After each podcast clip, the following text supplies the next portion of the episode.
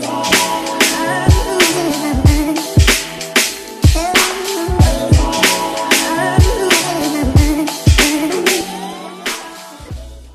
Bienvenue sur le Quai suis Show. Ici, on parle nutrition, fitness, lifestyle, développement personnel. Le tout pour vous apprendre à être la meilleure version de vous-même. J'espère que la team No Bullshit se porte bien, que vous êtes en forme, en bonne santé et que vous continuez à faire des gains.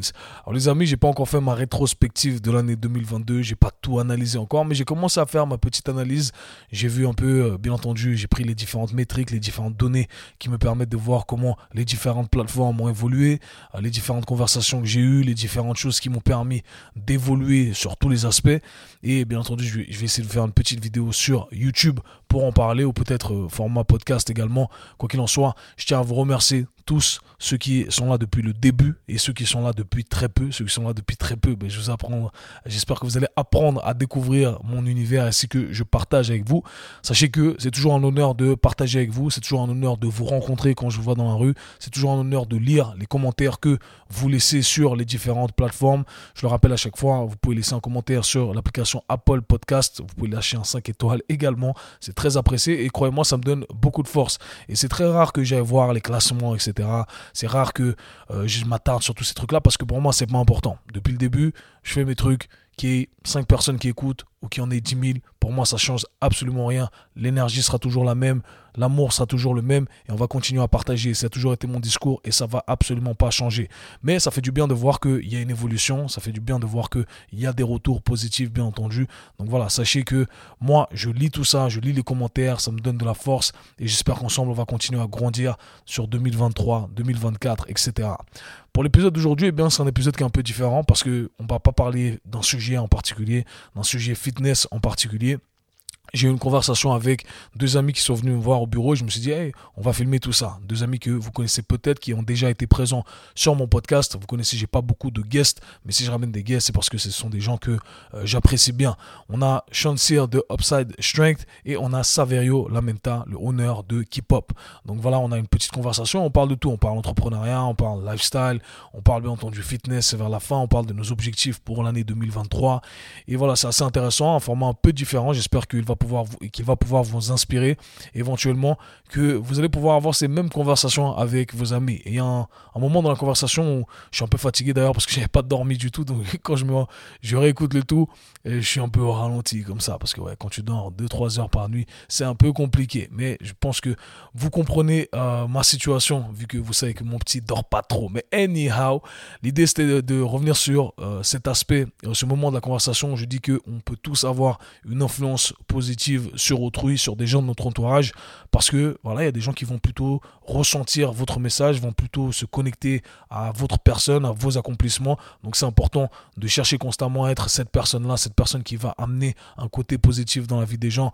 Et voilà, donc je vous incite tout le temps à le faire. Moi, c'est ce que je cherche à faire. Je, j'endosse cette responsabilité quelque part et je sais que tous, à notre niveau, aussi petit soit-il, peu, peu importe l'influence qu'on va avoir, si on impacte une seule personne, c'est déjà, c'est déjà un grand truc. Comme je l'ai dit, moi, qu'on soit 10 à écouter ce podcast ou 10 000, ça change absolument rien. Et c'est vraiment le mindset que je cherche à partager ici. Donc voilà, les amis, je vous laisse écouter cette conversation. Si vous kiffez ce genre de contenu, faites-le moi savoir. Comme ça, il y en aura plus. Il y aura plus de conversations un peu ouvertes comme ça. On parle de tout et de rien. Mais je n'en dis pas plus et préparez votre année 2023. Tous les programmes sont dans la description, bien entendu, si vous voulez devenir le meilleur vous d'un point de vue fitness. Let's get it. Bienvenue dans le K-Swiss Lab. Hein qu'est-ce, que, qu'est-ce que vous en pensez du Kessus Slam Chaleureux. Ouais, c'est, bien, c'est bien fait. T'as les deux espaces. Ouais. T'as work and play. Ouais. Et c'est, vraiment cool d'avoir tout ça. Enfin, c'est bien, c'est bien pensé. T'as pas une chier d'espace, mais tu l'as bien optimisé. Le, le canapé, il est super confort. Ouais. Ça, c'est, ça, c'est un plus. Bah, ça fait plaisir. Bah, soyez les bienvenus en tout cas. J'ai pas besoin de vous présenter à, mon audience. Donc, euh, Saverio Lamenta. Je sais pas pourquoi, à chaque fois que j'ai un pote italien, ah je suis obligé de mettre la touche parce que c'est ma langue préférée en fait. Tu vois, c'est une de mes langues préférées, Lamenta. Et mon rêve, c'est de parler vraiment bien italien. Donc voilà. Et mon Sean, mon, mon Sean, j'allais dire mon Sean, mon pote hein. ici, Sean Sear de Upside Strength. ça fait un peu bizarre, ça fait limite. Mais voilà, les gars, soyez les bienvenus, ça fait plaisir. Donc euh, voilà, petite, euh, petite rencontre entre amis. Euh, c'est random. Il n'y a rien d'organisé. Vraiment, c'était l'idée de, de connecter, de se rencontrer et de catch-up parce qu'on n'a pas l'occasion de le faire en, en face à face. Mhm. Mhm. Donc euh, je me suis dit, maintenant c'est vraiment ma devise pour l'année prochaine aussi, c'est que à chaque fois qu'on est ensemble, il y a des conversations intéressantes, Mhm. il y, a, il y a du développement intellectuel et je me dis, il faut le partager avec le monde. Donc à partir de maintenant, sachez que quand on aura une conversation, ça va être filmé et enregistré pour que le monde puisse apprécier également nos conversations. Donc vraiment, c'est ça l'idée de voilà, parler chill et je pense que euh, moi en tout cas, quand je cherche du contenu sur Internet, c'est vrai que je, cherche à être stimulé intellectuellement à travers ce genre de conversation. Donc je me dis, ok, c'est le moment de, de partager également ce qu'on fait avec, euh, avec euh, l'audience et ceux qui veulent bien écouter, bien entendu. Donc les gars, c'est quoi les news de- en, ce moment? Les news? Les news, c'est que j'ai déménagé mon studio qui était ma toute première salle. Et cette, euh, cette salle est devenue euh, plus grande. Le nouveau studio est plus grand, donc euh, c'est là où j'accueille mes, mes coachings privés, semi-privés, et puis je loue les espaces à, à des coachs indépendants. Mhm. Donc je développe ce produit du coaching semi-privé avec des groupes de, de 5 personnes maximum. Et euh, c'est un espace où, où je vais pouvoir euh, justement ben, faire en sorte de créer des, des nouveaux projets. Et, et c'est l'objectif 2023, c'est développer des, beaucoup plus de séances dans, dans cet espace et, et aussi beaucoup de formations. C'est le but, mais des formations beaucoup plus larges que, que celles à proprement, euh, enfin destinées à, à un public euh, toujours un petit peu trop crossfit à mes yeux. Donc euh, ça c'est le... Pour ceux qui savent pas, Saverio, euh, honneur d'une Voilà. box. D'une box. Voilà, Ouais, ouais. Je voulais pas rentrer juste te limiter dans une box, voilà, une salle de, de, de gym, une box de, de en fait, du CrossFit. Et et t'as donc au-dessus de, cette box, tu as une nouvelle Exact. salle de, personal training Ouais. qui fait combien de mètres carrés? Elle, a- elle fait 220 mètres carrés. Elle est grande, elle est belle, franchement. Elle est bien. On n'a pas eu l'occasion de. J'ai vu sur en vidéo. Ah oui, voilà, Ouais, sur les vidéos, j'ai envoyé les photos. Et c'est vrai que, comme tu l'as dit, au final, quand tu rentres dans une case, tu as peut-être euh, après euh, de la difficulté à en sortir. Mm. Et justement, euh, dire le mot CrossFit, c'est rentrer dans une case et peut-être trop y rester. Ouais. Donc c'est pour ça que l'objectif pour moi, c'est sortir de cette, de cette boîte, comme on dirait, non? Ouais, Voilà. c'est clair. Nice. Et toi, Sean? Euh, bah, ça a été une, une année extrêmement euh, remplie de, Mm. de plein de belles choses. Ouais. Et là, grâce en grande partie à, à ma femme, Aline, euh, là, dans une semaine, j'arrête mes coachings en présentiel Mhm. pour euh, simplement me focaliser, pour focaliser toute mon attention et tout mon temps sur mes autres activités qui se sont vraiment développées cette dernière année. Donc les formations en ligne pour, euh, pour les coachs, les programmes pour euh, coach et athlètes, Ouais. Tout ce que je fais au niveau du contenu YouTube, podcast, euh, les profilages physiologiques et, et les séminaires en présentiel. Donc euh, là, j'ai vu sur euh, septembre-octobre que je pouvais pas tout faire Ouais. parce que être en déplacement, ça coûte au niveau énergétique. hein. Moi, je sais que je, je le réalisais pas, mais je crois que je l'ai réalisé après avoir fait le- l'aller-retour en Bretagne. Ouais, J'ai vu tes déplacements, t'étais Ah courageux. jours. Ouais, ouais, 8 heures de- route, Wow. 10 heures de ça, route. ouais. je me suis dit, ah, 10, Ouais. 10 heures de route, après un jour de séminaire, deux jours de testing et après 10 heures de route. Et je revenais, j'avais une journée complète de, de coaching qui m'attendait Ouais, ouais, et, et j'ai explosé comme un popcorn. Donc Ouais. c'est pas, c'est pas surprenant, hein, mais c'était juste trop. bien sûr. Et c'est là où j'ai réalisé que bah, je pouvais simplement plus tout faire. mm, mm, Et donc j'ai la chance d'être bien entouré avec des, des coachs comme Loïc, Marie, David mm. qui vont du coup reprendre les clients que j'ai actuellement en présentiel Ouais. pour que moi je puisse me focaliser à plein temps sur ces autres activités. Donc ça va, ça va pas mal changer mon rythme de vie. Alors Ouais. il y a des mois où ça va être la course. hein. Je sais que février par exemple, euh, si, tout, si tout se passe comme prévu, je vais en Allemagne le premier week-end. Le week-end d'après, je suis à Paris pour un séminaire. Le week-end suivant, je suis en, en Alsace pour un séminaire. Donc il y aura des gros mois comme ça, mais il y aura aussi des mois comme le mois de janvier où j'ai zéro rendez-vous Mhm. et où je vais pouvoir me dédier complètement aux, aux différents projets que j'ai en tête. Mm. J'ai j'ai un backlog de- d'informations que je dois mettre sur papier, que je dois faire en, en format vidéo. J'ai plein de choses à, à- à dire et à structurer et pour l'instant, j'ai pas eu le temps de le faire. Donc je me réjouis sur l'année prochaine de pouvoir vraiment mettre le, mettre le paquet là-dessus et, et c'est c'est vraiment quelque chose que, que j'aime faire. Essayer de mieux comprendre les choses, les synthétiser et de les partager. Ouais. Et il semblerait qu'il y, ait- Il y a de la demande. qu'il y a de la demande, il y a des gens qui sont intéressés par Donc ce- maintenant, plus de, de route de voiture de 10 heures, c'est avion first class. Euh, Non, j'allais- chaînes dans un séminaire. J'allais dire euh, hélicoptère. C'est Ah, ça. c'est ça. C'est ça. Tout, tout, ah, mais il y a Sean Ah, qui va. Ah, séminaire, les gars, c'est voilà, c'est avion maintenant, les gars. Euh, J'aime- J'aimerais bien, mais au, final, ça va être le contraire, dans le Ouais. sens où ça va être aussi une opportunité pour moi de, euh, d'essayer de, de- de faire les choses plus simplement, Mm. de réduire mes coûts, de, enfin, parce que si on, si on parle de manière générale sur le, sur le revenu, euh, on a- il y a deux moyens de- d'augmenter son revenu, c'est gagner plus ou dépenser moins.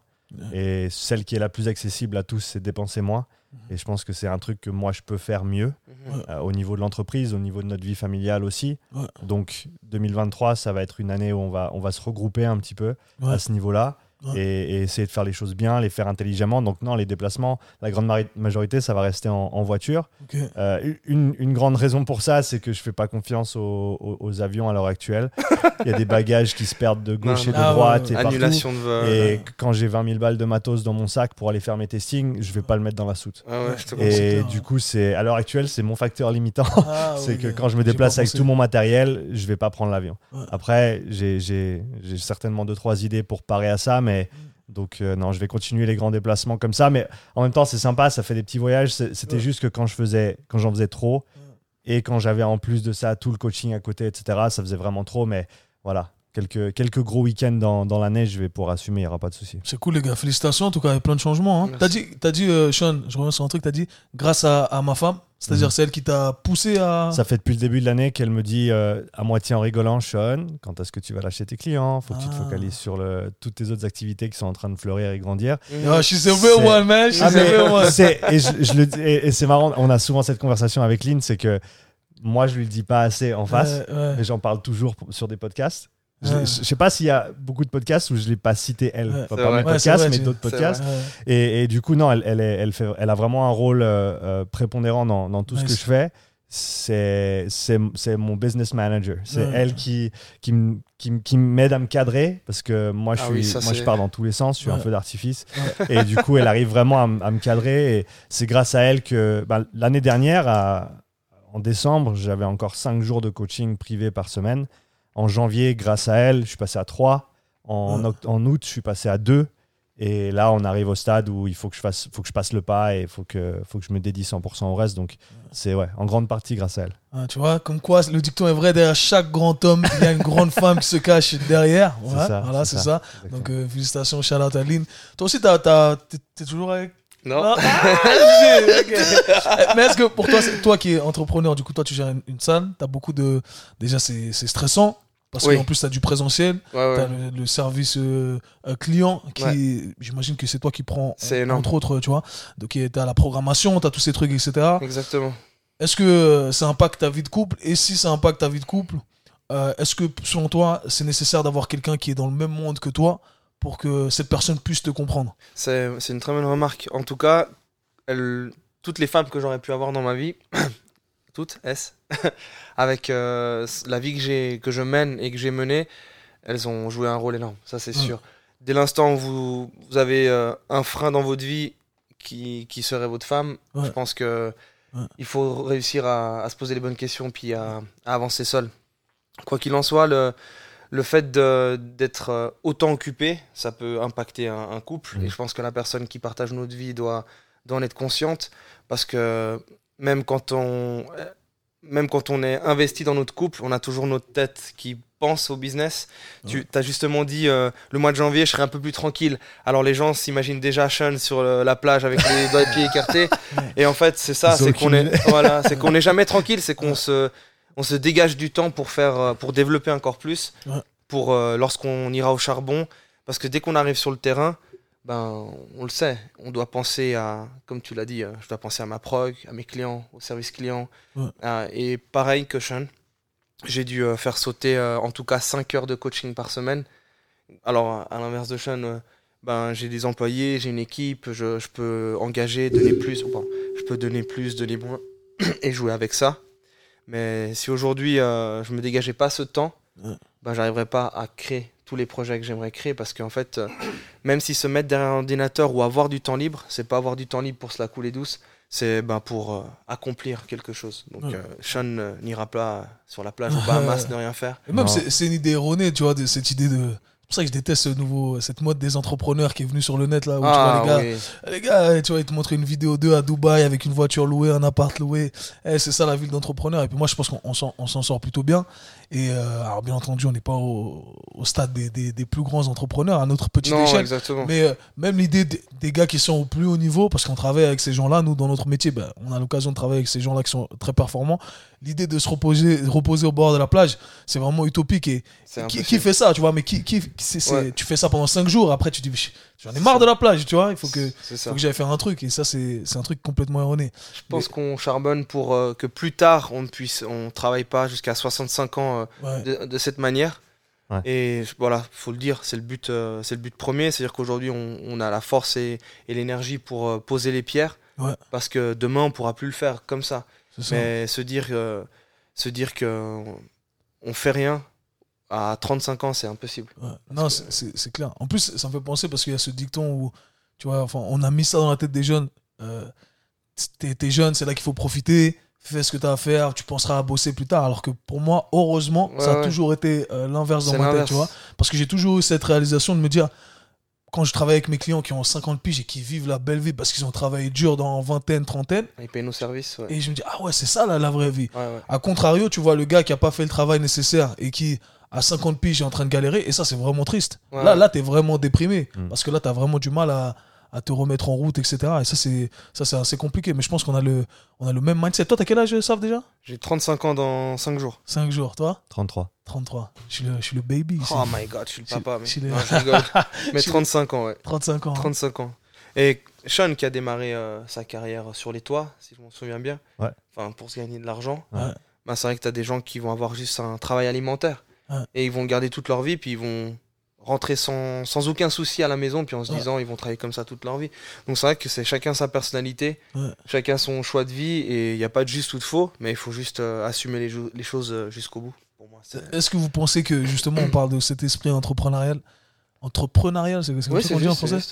Euh, Est-ce que vous pensez que c'est quelque chose qui peut être développé ou c'est quelque chose qui est en toi et que tu dois peut-être euh, creuser Parce qu'on a, parlé, on a parlé de justement ces gens qui vivent leur vie comme ça et qui sont très contents et qui Ouais. vont pas chercher à aller euh, euh, au-delà de Mhm. ce qu'ils font actuellement Mhm. et qui vont se contenter de faire ça pendant 65 ans, soit parce qu'ils n'ont pas eu l'éducation euh, pour penser différemment, Ouais, soit parce qu'ils ne croient, ils ne croient pas en leur capacité. Mhm. Euh, qu'est- Qu'est-ce que vous pensez? Est-ce que c'est un truc qui est inné? C'est... Je pense que c'est un spectre. Ouais. Et tu as les deux extrêmes qui sont le pur entrepreneur, si on veut caricaturer, Ouais. et le- la personne qui, qui va aller faire le boulot et rentrer le soir et voilà, mettre le boulot sur off et simplement euh, vivre sa vie à côté. Et je pense que, comme tu l'as dit, hein, il n'y a pas de bien ou de mauvais, c'est chacun ce qui nous convient. Il y a certainement des gens qui se trouvent entre les deux.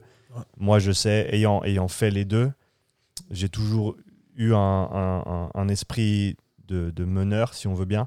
Euh, je veux dire, à, l'armée, j'ai assez rapidement gradé et j'étais en charge de, de- de pas mal de personnes. Quand j'ai commencé à bosser, même en, en tuyauterie, j'avais une équipe qui m'était assignée assez rapidement alors que j'avais pas de formation dans le domaine. Mm. Et, et ça, ça s'est, on va dire, euh, manifesté dans presque tous les jobs que j'ai eus pendant au moins plusieurs mois.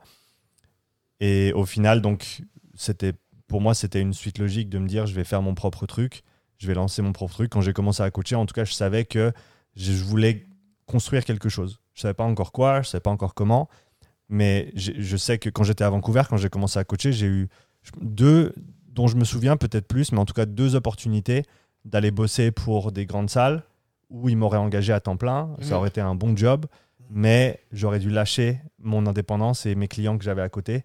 En gros, c'était euh, il faut que tu sois all-in avec nous et tu peux pas avoir ton truc indépendant à côté. T'avais déjà mis le pied dans, dans l'entrepreneuriat alors Bah, j'avais, j'avais déjà mon, déjà- ma raison individuelle, ouais. si tu veux. ça, ça aurait été un retour en arrière, si je peux me permettre le mot arrière, mais Ça, ça- ça aurait été un pas en avant au ça. niveau carrière voilà, ouais. parce que c'était des. bah, Il y avait Equinox qui ouvrait à, à- Ah oui. à- à Vancouver et qui m'avait contacté. Et une autre salle qui était une grande salle aussi qui, vou- qui voulait que je bosse pour eux. Mhm. Mais encore une fois, il m'avait dit mais c'est exclusif, tu peux pas avoir ton truc à côté. Moi j'ai fait les deux hein, quand j'étais au Stade. Ok, bah, eux ils m'ont dit que je pouvais pas. Mais tu peux pas, mais Ok, bon. Moi je leur ai dit que j'avais mon truc et que je voulais le garder. Ils m'ont dit Ouais. c'est pas possible. J'ai dit alors je suis pas intéressé. Ouais, ouais. Parce que je savais que je voulais garder mon truc à côté. Et au Mhm. final, après trois ans, j'ai pu être à mon compte à temps plein et juste faire ça. Mhm. Et en revenant en Suisse, j'ai déjà raconté une ou deux fois, mais en revenant en Suisse, j'avais l'idée de me dire, ok, j'ai trimé, j'ai vu à quoi ça ressemble, ça me plaît. Mais là, on revient en Suisse, changement de cadre, peut-être de nouvelles opportunités. Du coup, je vais me trouver un boulot, je vais monter les échelons tranquille, je vais aller pointer, je vais faire mon taf, je vais rentrer le soir et, et- et je vais faire off sur le boulot. Et après trois semaines, je me suis rendu compte que c'était impossible. Possible. C'est marrant que tu J'avais- dis ça. J'avais fait le pas Ouais. dans cette euh, démarche entrepreneuriale Ouais. et je m'étais dit, allez, je, je peux basculer de l'autre côté, entre guillemets, et revenir euh, en tant qu'employé simplement. Ouais.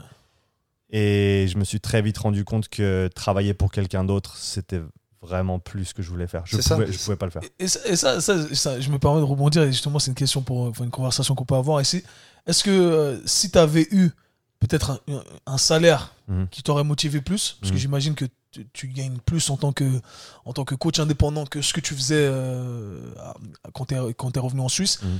Euh, imaginons que, enfin c'est ma réflexion, parce que moi je me fais cette réflexion souvent, à force de travailler beaucoup, d'être passé par des périodes où je suis vraiment stressé, on est tous passés par là, et je me dis aujourd'hui, en gagnant très bien ma vie, je pense que je pourrais prendre 50% de ce que je gagne et euh, avoir un, un 9 à 5 et faire un petit apéro comme tu vois comme tout le monde fait parce que j'ai jamais connu ça tu vois. Ouais, et sans, sans le stress Ouais, je- sans je- le stress mais à condition d'être d'avoir quand même un rôle dans euh, la société pour laquelle je travaille parce que j'ai aucun problème à travailler pour un pour un patron moi Mhm. Euh, je pense pas même si j'ai toujours été indépendant entre guillemets Euh, juste le fait d'enlever cette charge de stress etc en sachant que j'ai Mhm. les finances pour euh, faire toutes les choses que j'ai envie de faire à l'heure actuelle je pense que je changerais de, de métier je pense Mhm.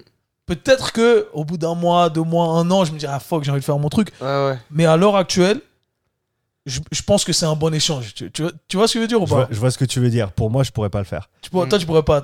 Non plus. j'ai- be- J'arriverai pas. j'ai besoin de pouvoir créer et de, de- de prendre des directions. Mais disons que tu puisses le faire, c'est-à-dire que tu serais pas l'entrepreneur, mais un intrapreneur. Ouais, bah, ça c'est vrai. Alors, alors ça, c'est une, autre situation. Parce que euh, une des choses qui m'a marqué quand je, bah, je travaillais pour euh, Manor à Nyon, Ouais. au quai de chargement, et assez rapidement, je, je me suis juste rendu compte que peu importe le drive que j'avais, la hiérarchie était d'une telle manière que, et l'infrastructure de l'entreprise était faite d'une telle manière que je ne pouvais. Il y avait des, enfin, il y avait des choses que tu pouvais juste pas faire. Ouais. Et même si ça avait du sens, et même si ça allait être bénéfique pour l'entreprise, et même si tout le monde était d'accord, Ouais. il y avait des, des garde-fous qui faisaient que tu pouvais juste pas. Ouais. Et au final, ces barrières-là, moi, c'est une des raisons pour lesquelles je, je parlais avant de, de rester petit et de- de- d'être euh, d'être assez simple dans le, monde, dans le mode de fonctionnement, c'est parce que ça, me- ça me donne énormément de latitude en termes de, là, si demain je décide de partir dans une autre direction,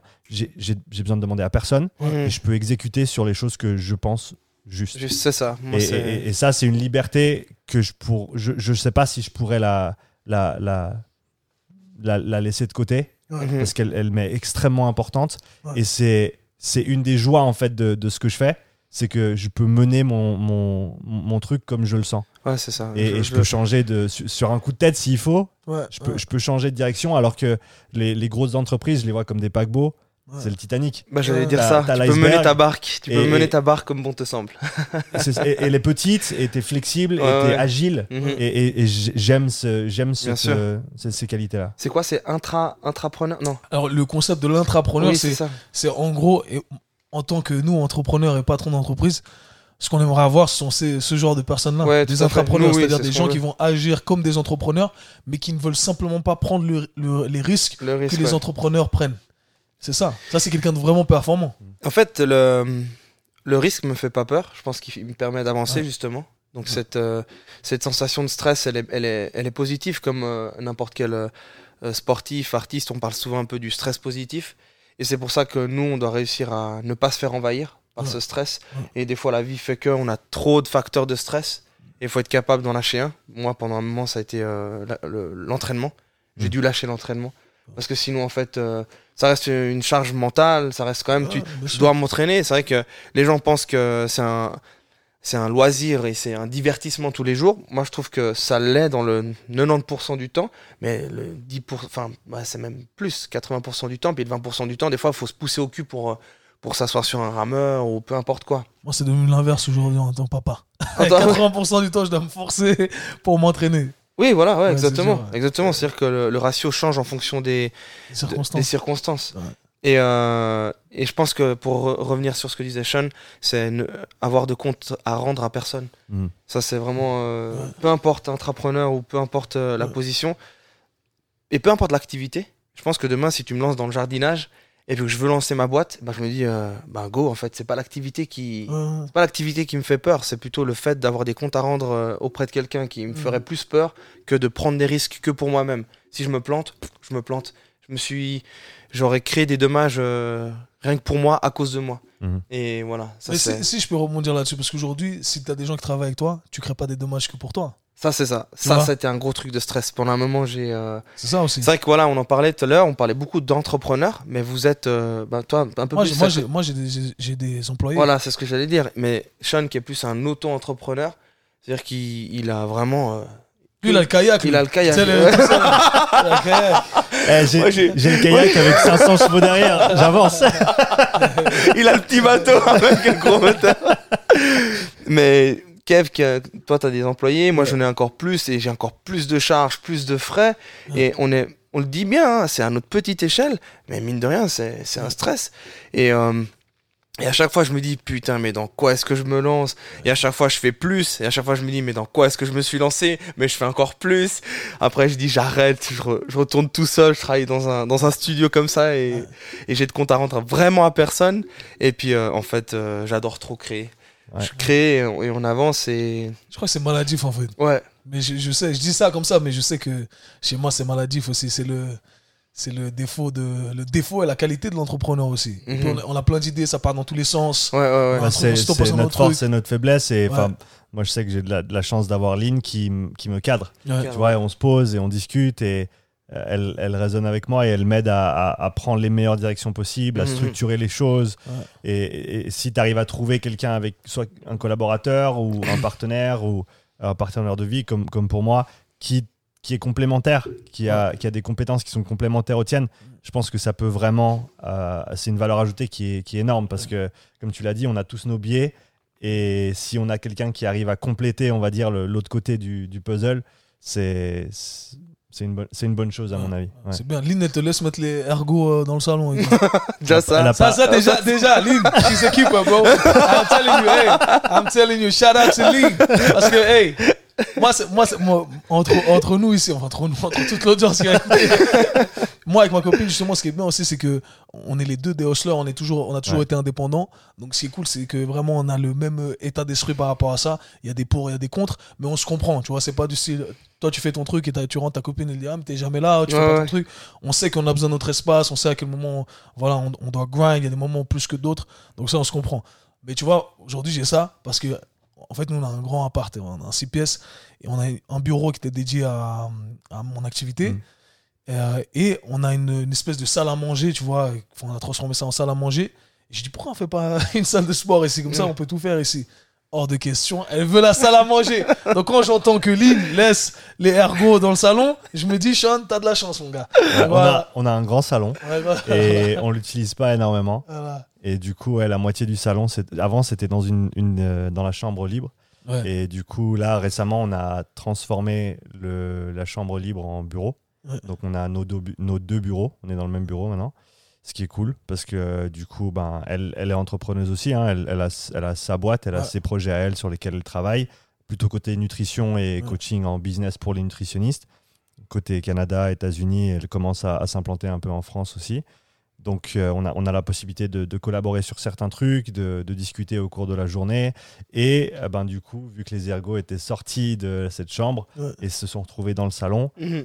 et que j'ai décidé de remettre le sol dans le salon, le sol de, de- sport dans le salon aussi, ça s'est gentiment euh, implanté. Et du coup, j'avais déjà le rameur. j'ai un, un bike depuis, depuis une année et, et un peu plus, une année et demie. Et là, récemment, euh, Incept, ils ont été assez sympas et ils m'ont envoyé un ski. Et du coup, j'ai un ski, un rameur Ouais, et. Il est sponsorisé. Ouais, ouais, Il est où le lapin Ils sont dehors, les Il est lapins. dehors, non Ils sont dehors. Ils sont Ah dehors. ouais, c'est vrai, j'avais oublié que t'avais de la C'était la place du lapin, mec. Ah ouais. Les lapins, les- c'est ça. Les lapins, ils sont dehors maintenant. Ils sont bien. Ils sont sur leur petit balcon et tout. Et Faut non, ils- 2 sur la roue. c'est vrai, ils écoutent, ils écoutent, ils, écoutent et ils appliquent. Ah, c'est pas mal. Ah, je te Ça Ouais, jure. c'est nice. Ouais, t'as de la chance, il y a plein de mecs qui écoutent là, qui disent putain, j'aimerais bien transformer une partie de mon salon. Mais madame ne le laisse pas, les gars, croyez-moi, on est ensemble. Et avec ton équipe, est-ce que tu te réunis pour prendre des décisions? Ou alors tu réunis, tu réunis ton équipe pour annoncer les... ce qui va être fait? Non, alors moi, moi j'ai mon équipe, bon, j'ai le vidéaste, j'ai mon coach assistant, Sally, euh, qui est mon bras droit. Euh, et euh, maintenant, j'ai euh, Sandy aussi, qui taffe avec moi. Et après, j'ai des gens à qui je délègue deux, trois trucs. Mais non, moi, je suis, moi, je suis, tu vois, quand je travaille avec quelqu'un, je suis, j'ai vraiment, enfin, j'attends d'eux qu'ils soient des intrapreneurs. Tu vois, j'a- mhm. j'attends d'eux qu'ils soient les experts dans leur domaine Mhm. tu vois et, et vraiment il n'y a jamais de position de supériorité par rapport à moi euh, envers eux au contraire même je dirais que je préférais que eux se placent en tant que position euh, euh, d'autorité Mhm. parce que c'est leur domaine de compétence et c'est parce que c'est leur domaine de compétence que j'ai envie de travailler avec eux Mhm. tu vois ce que je veux dire? Donc quand je travaille avec un vidéaste j'ai envie que le gars il me dise quoi faire tu vois, je moi je le enfin tu vois c'est un truc que je dis Ouais, ouais. explicitement c'est toi le boss dans ça je dois pas te dire je vais te donner les lignes directrices ouais. et après, c'est toi qui dois me dire comment ça se passe. C'est comme quand un client vient nous voir, il nous dit pas, ouais, moi là, je vais faire du bench press. Non, tu, tu Ah fermes ouais. ta gueule, tu nous dis, Bon, ça Euh, nous est ouais, arrivé. mais- ouais, ça, Ça- nous est arrivé, mais on sait, on sait qu'on est à notre place et puis on arrive ouais, à, faut, faut- tu- à redriver le. Enfin, le gars, il te donne les objectifs. Oui, voilà. Normalement, quelqu'un qui est euh, respectueux du professionnel, il va te donner les objectifs, etc. Mhm. Et toi, après, en tant que professionnel, tu sais adapter le tout en prenant en considération euh, ses envies et sa personnalité, etc. Mais c'est le même truc pour tous les tafs. Donc moi aujourd'hui je vois le truc comme ça. Quand je travaille avec quelqu'un, j'attends de cette personne qu'elle soit, euh, qu'elle soit la, la boss en fait dans, ouais. dans, dans son domaine. Après avec Sally c'est vrai qu'il y a beaucoup d'échanges parce que j'apprécie son expertise aussi. Mhm. Et je trouve que, je dis toujours, deux cerveaux fonctionnent mieux, mieux qu'un. Mhm. Donc euh, c'est toujours bien d'avoir euh, d'avoir cette position. Et cette- la- je pense que la position de leader, vous me dites ce que vous en pensez, mais elle est, elle est plutôt... euh, elle n'est pas seulement installée dans la prise de décision uniquement, mais plutôt dans ton comportement général. Tu vois, que les gens voient que tu es là, tu taffes, Mhm.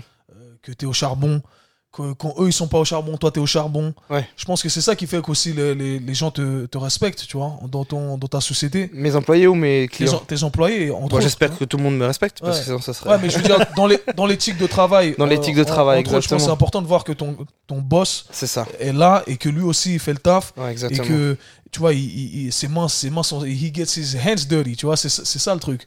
Ouais, Euh, exactement. Je pense que c'est un truc qui est, qui est important à voir. Tu vois, je, je, pense, je prends souvent l'exemple de Elon Musk, qui lui-même disait, euh, quand il, il essaie de booster Tesla, que le gars dormait dans, dans, la compagnie. Ouais. Et il disait c'était volontaire aussi, c'était pour que leur- ses employés voient que on est tous en train de travailler dur. Et s'ils se disent non, le gars le plus riche du monde est là en train de dormir par terre dans son bureau, Ouais, ouais.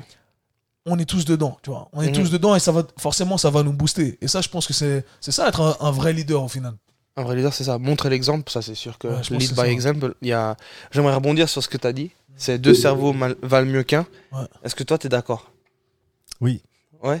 ouais, ouais, c'est clair. Parce que, comme je le disais avant, et, et ça, c'est un des trucs que je, sur lequel je suis euh, extrêmement focalisé actuellement, c'est l'idée que quand, quand je perce, quand je, je sais pas, disons que j'étudie un sujet et je trouve une pièce d'information ou un axe de, de pensée, si j'ai qu'un seul point de données sur le, le sujet que je suis en train de- d'explorer, c'est c'est pas, pas du tout intéressant en fait. Mhm. Parce que moi, je veux l'argument, le contre-argument et la synthèse entre les deux. Mhm. Et souvent, je, je vais. euh, ben, je parle beaucoup avec Lynn, donc je lui, je parle des choses que j'ai en tête, des idées que j'ai, Ouais. pour faire rebondir. Et il y a toujours quelque chose supplémentaire qui ressort des conversations. Et des fois, c'est aller euh, consulter avec des professionnels qui sont soit dans mon domaine de compétences, soit en dehors, pour compléter ce que je vois. Parce que je sais que j'ai de toute façon mes œillères, même si j'essaye d'en être conscient, Mhm. je peux pas savoir ce que je sais pas. Mhm. Et donc d'aller demander à un professionnel ce qu'il pense de ma situation par, par rapport à de, de par son point de vue, moi ça m'aide énormément. Et donc je, je, je suis tout le temps dans cette recherche Mhm. de perspectives complémentaires pour avoir euh, le plus possible une vue à 360 degrés parce que moi je vois quelque chose head-on et du coup la perspective inverse est tout aussi intéressante parce que moi je peux pas avoir derrière. Ouais, tout à fait. Et, et donc moi je serais, je serais d'accord avec ça. Ouais, Toi, t'es pas d'accord, ça Moi, je suis plutôt du. Il n'y a pas noir ou blanc, c'est vraiment ce truc de euh, entendre les avis des, uns et des autres. Ça, je trouve hyper intéressant. Et euh, j'aurais du mal en fait à me dire euh, je vais suivre cette direction parce qu'on m'a donné cette direction à suivre. Ça, j'arrive pas. Ah non, c'est un esprit, C'est- dans la collaboration. Exactement. Et euh, je me suis fait la réflexion par rapport à quand tu engages un, un professionnel qui, qui vient avec son savoir et puis qui t'amène. Mm. Mais en fait, c'est vrai que c'est dans un toujours même si je sais que c'est un professionnel et qui va venir avec ses énormes arguments et son savoir, je garderai quand même mon mon esprit très critique et puis me dire euh, je préférerais euh, mettre un peu plus de ça ou euh, Ah ouais, tu restes Ouais. le boss. C'est ça. C'est-à-dire Ah, que j'aurais suis j'aurais du mal vraiment. euh, Je, voilà, c'est ça peut être un de mes points faibles, je pense. Mais aujourd'hui, euh, l'entité, euh, l'image qui pop, elle, elle est ce qu'elle est parce que j'ai avancé comme ça tout du long en fait. J'ai toujours su entendre ce qu'on avait à me dire, autant avec mon équipe. C'est pour ça que je t'ai posé la question est-ce que toi, tu écoutes ce que ton équipe t'a à te dire? Mais toi, tu as plusieurs postes. Nous, on est plusieurs, on est plusieurs coachs en fait. Et c'est vrai que la difficulté, c'est de ne pas avancer dans, dans un sujet parce qu'en fait, il y a trop d'avis. Il y a trop d'avis Ouais, différents. analysis, euh, paralysis by analysis, quand tu as Ouais. trop de. Ouais. C'est ça. Mais et, après, c'est à nous de savoir trancher Ouais. et de dire il faut qu'on avance Ouais. et on peut pas rester euh, sur le. C'est le- là le, le rôle du ça, leader le rôle. aussi. C'est un des rôles ça. du Voilà, leader. ouais, c'est la force, la force motrice, si on veut Bien de, de, de, de l'entreprise et faire en sorte que ça, que ça avance. Non, c'est c'est clair. clair. Et puis c'est important aussi, c'est toi qui payes les conséquences de. Tu vois, Ouais, le, le problème que si tu laisses, tu délègues cette prise de décision à quelqu'un d'autre, si ça foire, après tu vas finir par blâmer l'autre personne. Et en tant que leader, tu dois pas, je pense en tout cas, tu dois pas te permettre de te retrouver dans cette position. C'est exactement Si ça. t'as quelqu'un à blâmer, ça doit être euh, que Ça toi. doit être que toi. Je suis tout à fait euh, d'accord. Ça, c'est, Si la personne a mal fait son travail, c'est que soit tu lui as donné la mauvaise information, soit qu'elle est vraiment incompétente. Mais je pense que la... euh, mon avis, c'est le suivant, c'est si tu as si, si t'as plus de une personne qui a mal compris, c'est que C'est ta faute. C'est ta faute. Mais, mais en même temps, à mon sens, c'est la meilleure manière de faire grandir une entreprise, c'est de laisser les gens prendre leurs propres décisions au sein du cadre que tu leur, euh, que tu leur offres Ouais, dans ouais, ton ouais. entreprise. Ouais, Moi, ouais. je sais que à l'heure actuelle, c'est une de mes faiblesses et c'est une des raisons pour lesquelles, pour l'instant, je reste petit. Mhm. C'est parce que pour l'instant, quand j'exécute, je, je, je, je, fais. Ouais. Je, je fais et je fais bien et je fais vite. Je fais assez bien pour ce que je veux faire, Ouais. mais je le fais très très vite. Ouais. Pour l'instant, j'ai pas trouvé quelqu'un j'ai pas trouvé quelqu'un qui qui va pouvoir assumer ces, ces, ces, ces choses-là et c'est encore une fois c'est ma faute j'ai certainement pas assez passé j'ai pas passé assez de, temps- de temps à chercher j'ai pas essayé d'engager assez de personnes pour me rendre compte des possibilités Ah, et la vérité, c'est qu'il n'y a pas beaucoup de gens compétents. On va dire la vérité, mon gars. Moi, j'ai essayé avec plein de gens euh, dans différents domaines et je suis toujours déçu de, de- de leurs compétences. Tu vois, Mhm. faut être, faut être, euh, faut être véridique aussi. Mm. Euh, des fois, c'est c'est pas que notre faute. C'est des gens aussi qui sont pas assez compétents dans leur domaine. Tu t'attends à ce qu'ils fassent les trucs bien Ouais. et au final, tu te rends compte que, que pas du tout. C'est- objectif au final. Mais il a parlé d'un- facteur temps, en fait, qui est essentiel. Ouais. C'est-à-dire que même si tu as quelqu'un de très compétent à tes côtés, Ouais. il va forcément revenir vers toi, vers toi avec ce qu'il a fait. Tu vas lui donner euh, une autre direction ou des corrections. Il va refaire le taf, etc. Et il faut accepter que ça va prendre forcément plus de temps. Et ça, c'est Ouais, dur. c'est dur. Et parce que nous, déjà de 1, on veut que ça aille vite, parce que dans nos têtes, ça va très très vite. Donc euh, il y a ce facteur-là. Et la, et la deuxième chose, c'est que ça va jamais être fait comme nous on le ferait. Donc euh, il y a cet échange qui se fait au sein d'un collaborateur compétent, d'une équipe. Donc forcément que ça prendra plus de temps, et ça, faut l'accepter. Mhm. Et la patience, c'est forcément un, c'est un défaut. Mais ça, justement, je pense que, tu vois, là, si je me permets de rebondir là-dessus, c'est un truc que beaucoup de gens dans le monde du service n'ont pas compris. Mhm. C'est que notre objectif, c'est de faire gagner du temps aux gens. Mhm. Peu importe dans quel, quel domaine tu es exactement, ton but, c'est de faire gagner du temps aux gens. Mhm. Et si moi, je t'engage, justement, si je délègue une partie de mon travail que soit je faisais par le passé par moi-même, euh, eh bien, euh, c'est parce que j'ai envie de gagner du temps. Ouais, ouais, tout à fait. Si au final, je me retrouve à perdre du temps, pourquoi je t'engage? Ouais, c'est tu vois, c'est- c'est- c'est temps et argent c'est C'est soit ça. l'un Et, soit l'autre et- au final, il y a, y a- je, le, je le dis également avec, euh, avec certains coachs, et ça, c'est une erreur que j'ai fait également. On parlait de coaching en ligne aupa- auparavant. Tu vois, je me rappelle que nous, le processus d'engagement avec un client, au début, bah, le client, je lui faisais faire trop de taf, en fait. Tu vois, pour, euh, pour, euh, en- pour s'engager dans ce, dans ce service de, de coaching en ligne. Donc, ah, ok. trop de friction Trop- avec trop- le processus Ouais, de- le processus est trop long, tu vois, et, Ouais, ouais. et je suis là, là quand je repense avec beaucoup plus d'expertise, parce que j'ai commencé ça en, en 2016, je me dis, ouais, et c'est ça que j'enseigne aussi, les gars, Le but, c'est d'être le plus euh, rapide, le plus efficace possible, tout en restant intègre et en faisant bien les choses. Ouais, ouais. Et je pense que beaucoup euh, dans le monde du service n'ont pas compris ça. Donc ils font beaucoup de va-et-vient à vouloir faire bien, Mhm. mais des fois mieux vaut faire 80% bien et faire gagner du temps parce que la plupart des entrepreneurs c'est ça qu'ils cherchent. Tu Mhm, vois mhm. des fois tu cherches à, à, à rendre le truc trop parfait Ouais, tout à fait. et, euh, et au final au détriment de ce facteur temps. Ouais, ouais. Et, Je et pense- je pense moi que- je valorise plus ça, tu vois. Et, et je pense que tu peux le rendre parfait du point de vue de l'exécution et du temps. Moi, je pense notamment Enfin, au, ok, si tu prends euh, tous ces critères en, en considération. C'est ça. Mais en gros, sûr. pour moi, un produit parfait, Ouais. euh, c'est quelque chose qui va répondre à toutes les questions Ouais. de manière complète sans aller nécessairement trop loin. Ouais. Mais comme tu l'as dit, pour un onboarding avec un client, tu veux que ce soit fait vite et bien. Tu veux toutes les informations. Tu veux pas que ça leur prenne des plombes à remplir Exact. 7000 formulaires, à devoir euh, s'abonner à 7000 applications. C'est c'est vraiment réduire la friction et faire en sorte que ce soit une, une, une, euh, the experience, c'est que Ouais. la manière dont ils, dont ils vivent le truc, qui soit positive pour eux Ouais. et qu'en gros ils, y- ils y gagnent et que ce soit seamless, qu'ils puissent le Ouais. faire vraiment sans accroche. Et, et- et ça, je pense que c'est une perspective que j'avais pas nécessairement avant, que j'ai que j'ai commencé à, à réaliser récemment. Et c'est un des points euh, focaux que je vais utiliser avec les, notamment les formations que je vais créer dans les mois qui viennent. C'est il faut que je réponde à toutes les questions. Il faut que la personne, quand elle commence le truc, en gros, ce soit organisé dans le bon ordre. Ouais. Il faut que ce soit cohérent. Il faut qu'elles aient toutes les bonnes choses pour réussir. Et si elles doivent me poser des questions, c'est que moi j'ai mal fait mon travail Ouais. parce que j'ai pas donné tout ce qu'il fallait pour que la personne puisse aller de A à Z, atteindre son objectif, en retirer la, la valeur que- qui, est, qui est proclamée Ouais. et ensuite puisse euh, soit aller de l'avant en gagnant soit du temps, soit de l'argent, soit des Ouais. performances, etc. Mais etc. tu vois, pour en arriver là, mine de rien, c'est un, process. Ça veut dire que Bien tu as, perdu du temps au début.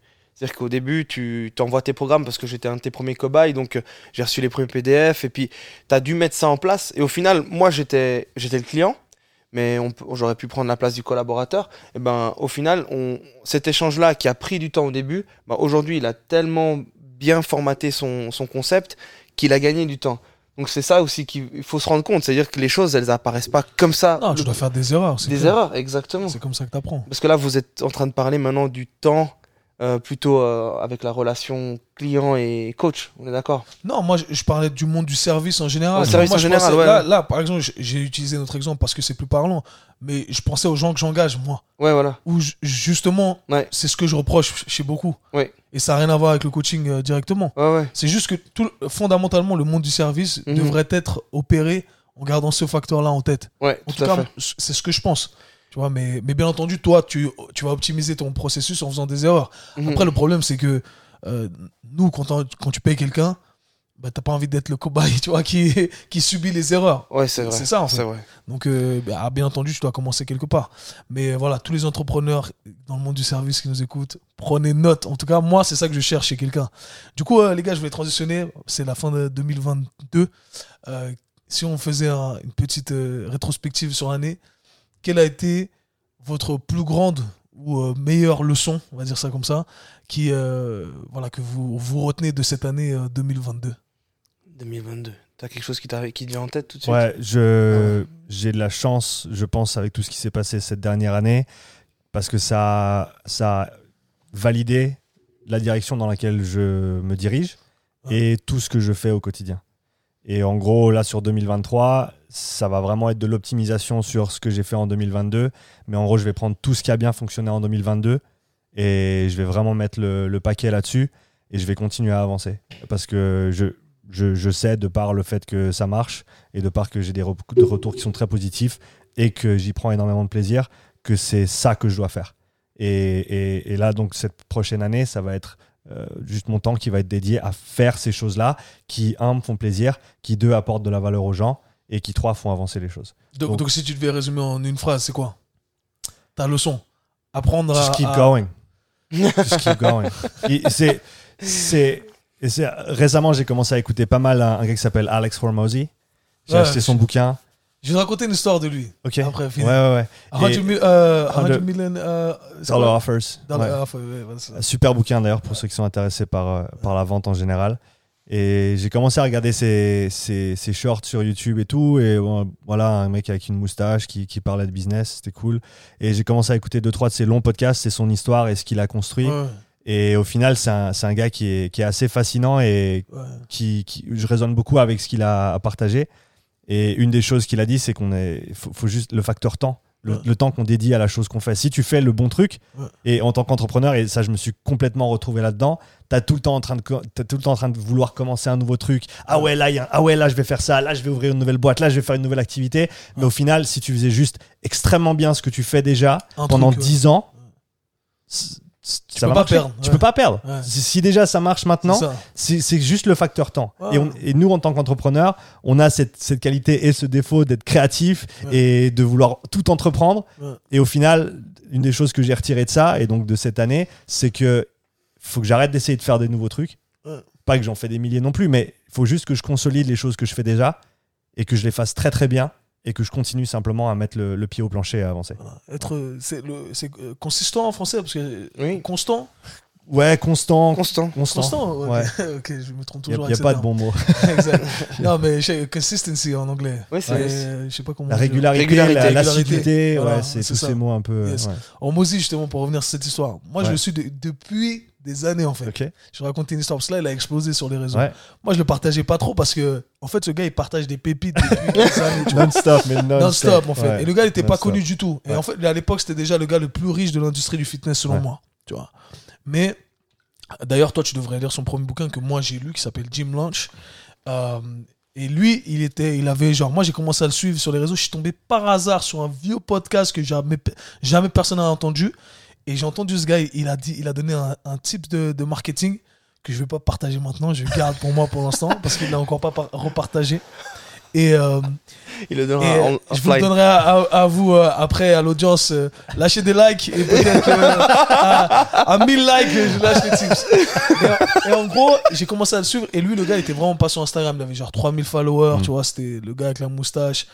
Et euh, il était pas connu du tout. Mais lui, il était déjà multimillionnaire.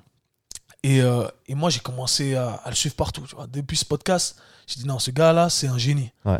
Euh, son élocution, les- tout ce qu'il disait, c'était vraiment euh, c'était super efficace.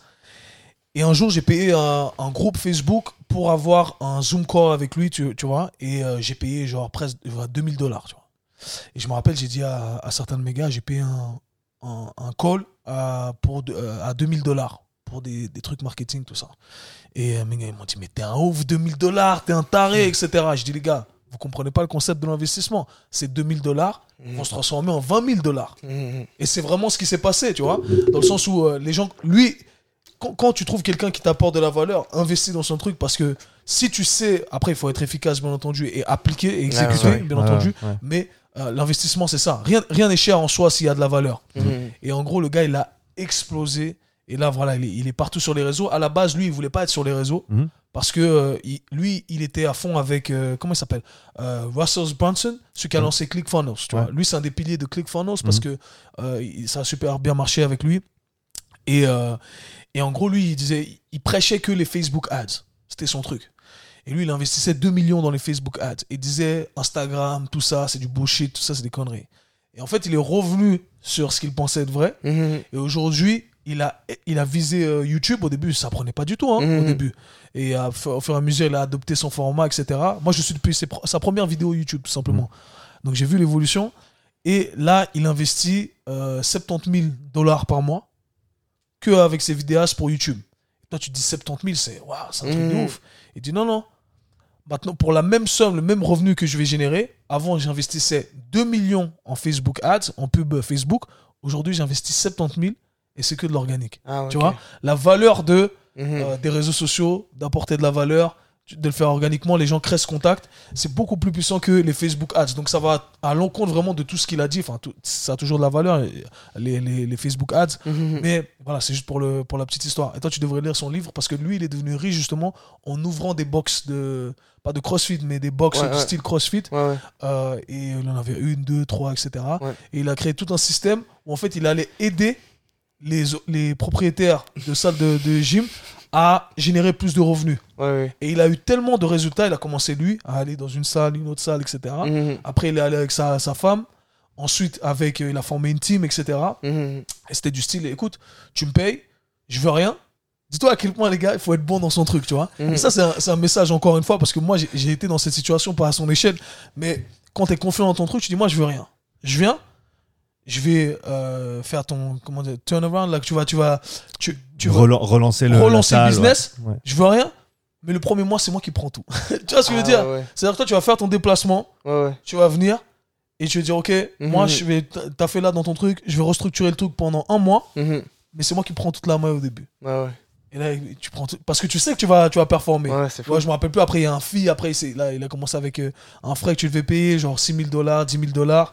Et voilà, mais tout ça pour te dire que Le ça concept- commence quelque part. ça commence quelque part. Le concept est, est vraiment, vraiment bon. Et au final, il y a beaucoup de gens qui me contactent aujourd'hui pour faire des visios et, et avoir des, des retours par rapport à comment est-ce que je programme, comment est-ce que je- j'organise mes séances avec mes coachs ou des choses comme ça. Et puis, euh, des fois, je me sens pas à ma place de le dire parce que, parce que tout simplement, j'ai pas l'impression de, de faire un truc hors norme, vraiment pas. Puis on... Tu, tu fais un truc hors norme dans le sens où ça fait des années et des années que tu essayes de faire le meilleur job possible Mhm, avec ta salle. mhm. Et ça, je pense que c'est un des trucs que, que je retire de, de Mosey aussi. Mhm. C'est la qualité du produit ou du service. Elle peut jamais être sous-estimée. Et ce que tu te dois de faire, en fait, peu importe ta ligne de travail, c'est de fournir le meilleur produit Mhm. slash service possible et imaginable. mhm. Et, et dans ce, et dans ce cadre-là, toi, tu le fais, tu as toujours cette attention aux détails et à chaque fois que je te parle, c'est le premier truc qui sort, c'est j'ai j'ai toujours en train de réfléchir à comment je peux faire mieux, Mhm. comment je peux améliorer le truc. Et c'est une des grandes raisons, je pense, que les gens ils viennent vers toi et ils te posent ces questions parce que au final, toi, tu as réussi à créer euh, ce cadre non, non seulement avec Keep Up, Mhm. euh, cette entreprise, euh, ses valeurs, c'est vraiment, tu as vraiment une, des valeurs d'entreprise qui sont, Mhm. qui sont fortes et que tous tes collaborateurs partagent Mhm. et ensuite qui, qui vont, on va dire, découlent euh, vers les clients et les clients qui, Ça, qui vivent ça également. Et, Merci. et- et au final, tu- c'est c'est- c'est ça, c'est pour ça que les gens ils viennent te voir. Et, Et- on va te donner le crédit. En Suisse, c'est pas facile, mec. À Genève. Parce que les loyers qu'on a ici, déjà, tu pars avec. euh, voilà, tu tiens une balle dans le pied, déjà, ici à Genève. Faut Parce qu'il y en a plein qui peuvent prendre des grands hangards de 500 mètres carrés euh, dans, des, voilà, dans des régions en France ou partout Bien dans sûr, le monde où ils vont rien payer du tout, tu vois. Ah. Donc, euh, c'est c'est assez facile de couvrir leurs frais. À Mhm. Genève, c'est c'est ridicule, les prix des loyers. Mhm. Donc, si tu arrives à faire tourner une grande salle, des grandes salles, maintenant, t'en as deux comme la tienne, franchement, Mhm. c'est que le taf, il est bien fait. Donc, on- euh, kudos to, euh, Ah ouais, to, to Sav, parce Merci, que le- le taf est fait. Du coup, Sav, c'est quoi ta, ta leçon de 2022 Ma leçon de 2022, c'est vrai que pendant qu'il parlait, Sean, maintenant j'en ai oublié les...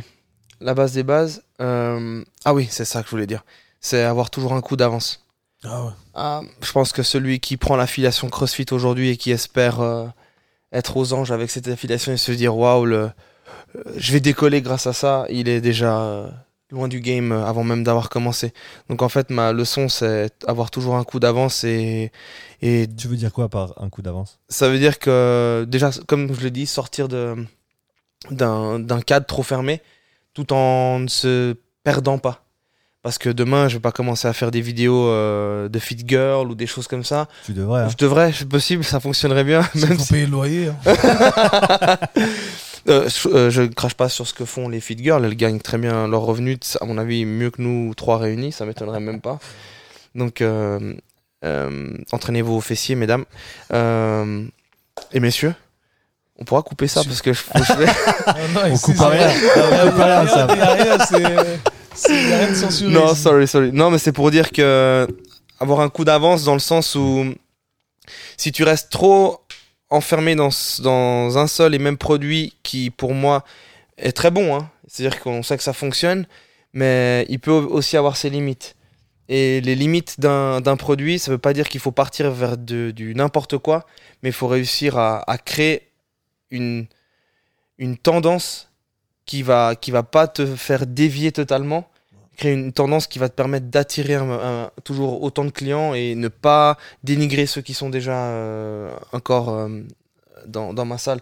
Ma leçon, c'est garder cette ligne de conduite qu'on a avec euh, les cours collectifs, qui sont de l'inspiration CrossFit, mais ne pas m'arrêter là et justement de se dire qu'il y a d'autres services qui il y a d'autres clients qui attendent de- de- d'être approchés qu'on qu'on pourrait prendre soin d'eux et qu'on pourrait avoir dans notre salle et c'est ça le vraiment 2022 la leçon elle est là c'est bien faire son taf avec ce qu'on a et le, le pérenniser Mm.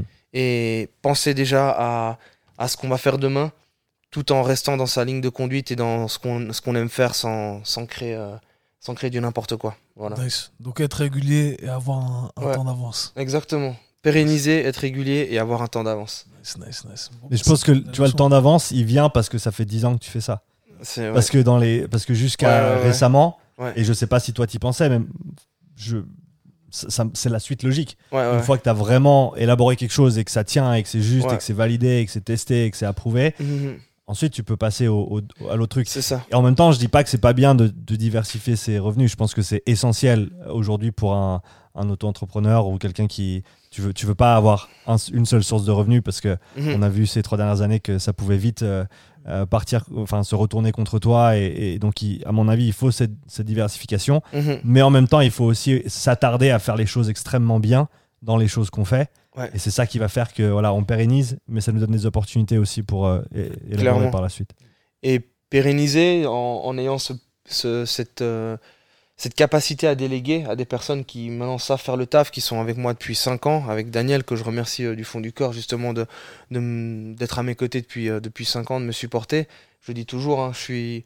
Je suis le meneur, je suis au-dessus, je suis le leader, mais sans mon équipe, il n'y aurait rien qui, qui, qui pourrait en fait réellement se, se, se créer, en- du moins euh, tenir. Donc euh, ils tiennent tous la baraque, ils tiennent la baraque avec euh, ce que je leur enseigne, ce qu'ils transmettent, toute cette philosophie qu'on a réussi à créer, c'est plus qu'une philosophie, c'est une, tu l'as dit, une, une, valeurs. une valeur d'entreprise. C'est vraiment une culture. ça. Une culture d'entreprise, voilà. et Ouais, ouais. non, c'est bien. Dans ta salle, ce que je ressens, et dans toutes les salles, ce devrait- qu'on devrait retrouver, c'est justement c'est une culture dans la salle, tu vois. Et ça, c'est un truc que tu retrouves chez, chez K-pop. Et dans des salles, tu le ressens directement quand tu rentres. Mhm. Ah, Il y a une culture. Et ça, c'est. Moi, en tout cas, c'est ce qui me fait euh, signer dans une salle, tu vois. Je dis, ah ouais, il y a une Mhm. culture.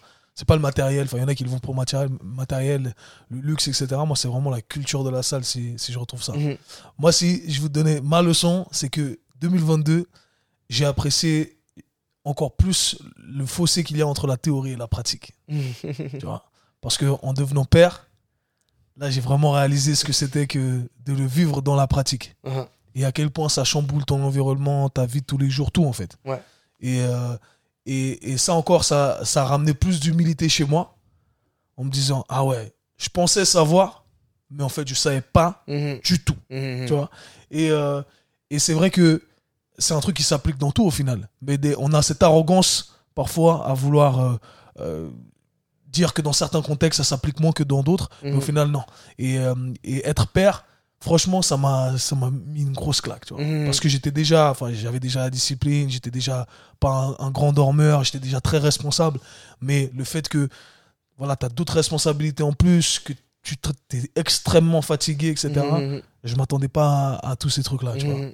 Et tu, tu peux pas être préparé à ça en fait. Franchement c'est une des leçons enfin, toi, toi qui es père. Euh, je pensais pas après ça dépend vraiment de, de l'enfant mais moi mon enfant vu qu'il il se réveille toutes les deux heures la nuit ça fait une année euh, 13, 13 mois maintenant et il venait pas me dire oui le mois prochain ça va aller. Ça fait, euh, ça fait 13 mois que j'entends ça. Donc euh, non mais franchement en fait ça m'a fait vraiment apprécier encore le truc. Tu vois ce, ce gap là encore plus et ça me rend aussi plus humble dans, dans, mon, dans mon métier dans notre métier où je me dis à chaque fois ouais tu vois ce, ce gars là qui peut-être ne connaît pas la science connaît pas la théorie etc mais qui a des résultats dans la pratique ou peu importe qui fait quelque chose de bien je veux écouter je veux apprendre de, de ce praticien tu vois Je l'ai Et- senti dans ton discours Ouais. Dans Ouais. ton discours, ça Ouais. s'entend de plus en plus. de plus en plus, tu vois. Et, ça- et en fait, ça, ça commence à. En fait, je, je sens à quel point ça m'atteint parce que ça m'énerve de plus en plus Mhm. euh, les gens qui se cachent que derrière la théorie. Ouais, ou- tout à fait. c'est pas forcément le fait de se cacher que derrière la théorie, parce que je pense qu'il y en a peu qui vont l'admettre, qui font ça, mais surtout de, de cracher sur euh, ceux qui, qui sont sur le terrain et sur la pratique. Et ça, ça, ça m'embête de plus en plus, tu vois. Tout à fait. Donc euh, ça, vraiment, je pense que c'est c'est une leçon qui s'applique vraiment dans tout aujourd'hui, Mhm. et je le vois vraiment comme ça, et ça me permet de d'être plus ouvert d'esprit, déjà, et, euh, et ouais, de juste d'a- d'avoir cette humilité, Mhm. de regarder et d'apprendre et de fermer ma gueule, tu vois. Et, et aujourd'hui, j'ai vraiment ça. Et j'ai envie d'apprendre plus de ceux qui ont, qui ont la pratique, tu vois. Franchement, c'est un truc qui est assez... euh, c'est- ça s'est vraiment renforcé chez moi. Tu vois. Donc, Tout à fait d'accord. Je suis complètement d'accord. Donc c'est un truc que, que j'apprécie de plus en plus. Même, même la pédiatre de mon médecin, de mon petit, hein, une pédiatre, je lui ai demandé, vous avez des enfants? Non. C'est vrai? Fuck out of here. non, parce que C'est ça aussi, c'est oui, t'as travaillé avec plein d'enfants, mais sentais que dans des discours, il y a des trucs qui me. Qui me- Ouais, ouais, ouais. tu sais, ça me gênait, tu vois. Dans le sens. euh, c'est un peu la réponse facile. Oui, mais. Des, non. La, Tu la vois, il y réponse a- du livre. Ouais, la rép- tu vois, j'ai dit, ok, non, ça, ça, ça me parle pas, tu vois. Donc, euh, donc voilà, c'est un peu le. Encore une fois, c'est mon discours. Il y en a qui seront d'accord, il y en a qui seront pas d'accord. Du coup, euh, pour euh, 2023, quel est votre, votre combat de 2023 J- Je dirais c'est un truc. Parce que, bien entendu, vous avez parlé de vos objectifs personnels, c'est-à-dire que vous avez des, objectifs professionnels, bien entendu. Mais au-delà de ça, c'est un truc que vous voulez faire passer. Est-ce qu'il y a un, message que vous voulez faire passer, un- une idée, une philosophie en 2023 autour de vous, à grande audience, toi qui partages plus sur les réseaux? Est-ce qu'il y a un truc comme ça qui vient en tête? Que ce qui me vient en tête, c'est que Upside Strength jusqu'à maintenant, c'était juste le, c'était juste le, l'amuse-bouche. Vous allez voir. Que là, là, on va, là, on va commencer, on va rentrer dans le sérieux. Ouais. Et c'est et c'est quoi le, le message de Upside Strength? Le message de Upside Strength, c'est aider les coachs et les athlètes à mieux se comprendre et à mieux évoluer dans leur, euh, dans leur domaine de compétences et dans leurs entraînements aussi. Donc, c'est c'est le. Comme, comme on, on parlait avant, je pense que y a, j'ai autant. Alors, j'ai j'ai pas fait le. J'ai pas encore trouvé les informations sur euh, le- les pourcentages des- de la démographie qui me suit, mais c'est clair que c'est un split coach-athlète. Ouais. Parce que ce dont je parle, je pense, peut fonctionner dans ces deux, euh, dans ces deux catégories. Il y a aussi beaucoup de coachs qui s'entraînent euh, plus ou moins sérieusement, donc ça, ça s'applique aussi, euh, tu vois, sur deux plans. Et, et- et- et je pense que j'ai vraiment, à, et ça, ça j'y ai pas mal réfléchi ces, ces dernières semaines, c'est qu'est-ce que j'apporte véritablement comme valeur ajoutée dans, dans ce que je fais. Et, et à mon sens, de ce que j'ai compris en tout cas, c'est la synthèse Ouais. sur des sujets qui peuvent être plus ou moins complexes au départ, mais essayer de leur apporter des, voilà, une certaine sim- simplification, simplicité, et aussi au niveau pratique, comment les appliquer, comment les mettre en, en- en pratique. Dans le CrossFit à l'heure actuelle, entre autres, il y, a un, il y a un gouffre au niveau de tout le travail de conditionnement, tout le travail de cardio. Je pense que c'est une discipline où les, les gens ont compris maintenant l'intérêt de travailler son haltérophilie comme un haltérophile jusqu'à un certain point, de travailler sa gymnastique de manière structurée, de manière stricte, de travailler son renforcement, de travailler sa mobilité. Alléluia. Mais l'aspect cardio, jusqu'à récemment, et encore pour certains, c'est tu t'assieds sur le rameur et tu tires comme un bourrin. Et je pense qu'il y Non, a... non, tu tires sur- après tu vas faire 25 pull-ups, 98 swings, 70, et là C'est ça. tu travailles ton cardio. C'est ça. Et, et s'il faut passer 15 minutes sur un vélo, t'as mal aux fesses. Ah oui, non, non, Mais ça triple frane le, le- le vendredi soir, c'est chouette. et, et- et au final, je pense qu'il y a une C'est cohérence. à- culturel aussi, ça. Ah, C'est mais ça c'est culturel. clair, Ouais, mais ça c'est c'est clair, bien sûr, on est, on est, on est d'accord et, et je dis ça en- Ah, en, en rigolant avec tout le respect du monde. Mais donc je pense que j'ai j'ai énormément à apporter de ce côté-là. Euh, moi je vais piocher dans d'autres sports. hein. J'ai mon expérience avec le, avec le rugby, mon expérience avec, euh, avec le, le rameur, j'ai tout ce que je tout ce que j'étudie au niveau des, des sports d'endurance de manière générale, Ouais. avec des principes qui sont transversaux et qui s'appliquent notamment au CrossFit et, et- et à tous les autres sports également, à la, à la PPG, hein. cette PPG dont on a, on a bien parlé toi et moi et le fait que on a là en 2022 et ces dix dernières années on a oublié la PPG Ouais. c'est quoi la PPG non spécifique faut que ça ressemble au sport. Ouais mais là si t'es un combattant pourquoi tu fais pas le conditionnement sur airbike? Parce que ça ressemble plus au sport. Ouais, mais est-ce que tout doit ressembler au sport pour que ce soit bénéfique? Ça. squat il ressemble pas au sport ton squat c'est ta force c'est structurel C'est ouais. nerveux Ouais. et ton cardio c'est pareil c'est structurel c'est Ouais. physiologique c'est anatomique euh, et c'est des adaptations qui vont avoir un impact transversal euh, donc je me suis égaré un petit peu, mais le, le message de manière générale, c'est euh, apprendre, mieux comprendre et ensuite appliquer de manière concrète pour s'élever soi-même, pour élever ses, ses clients, ses athlètes, faire en sorte qu'on puisse tous aller vers nos objectifs, quels qu'ils soient, en termes de performance, euh, avec peut-être un peu moins de travail, de manière un petit peu plus intelligente.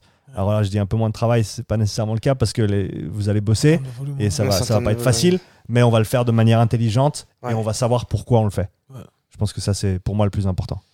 Amen. Toi? Moi, c'est marrant, ça, ça- il- tu, tu m'aides à construire ma réponse. Parce qu'au final, euh, j'ai cette difficulté aussi à, à devoir euh, toucher un public que je n'ai jamais vraiment touché, qui est très dur à toucher, ça veut dire les coachs. Déjà de un, par rapport à... Peut-être, euh, on, avait, on en a parlé une fois par rapport déjà à Genève, avec cette difficulté de, de toucher ces coachs qui ont peut-être trop de... Ah, j'ai pas le mot maintenant.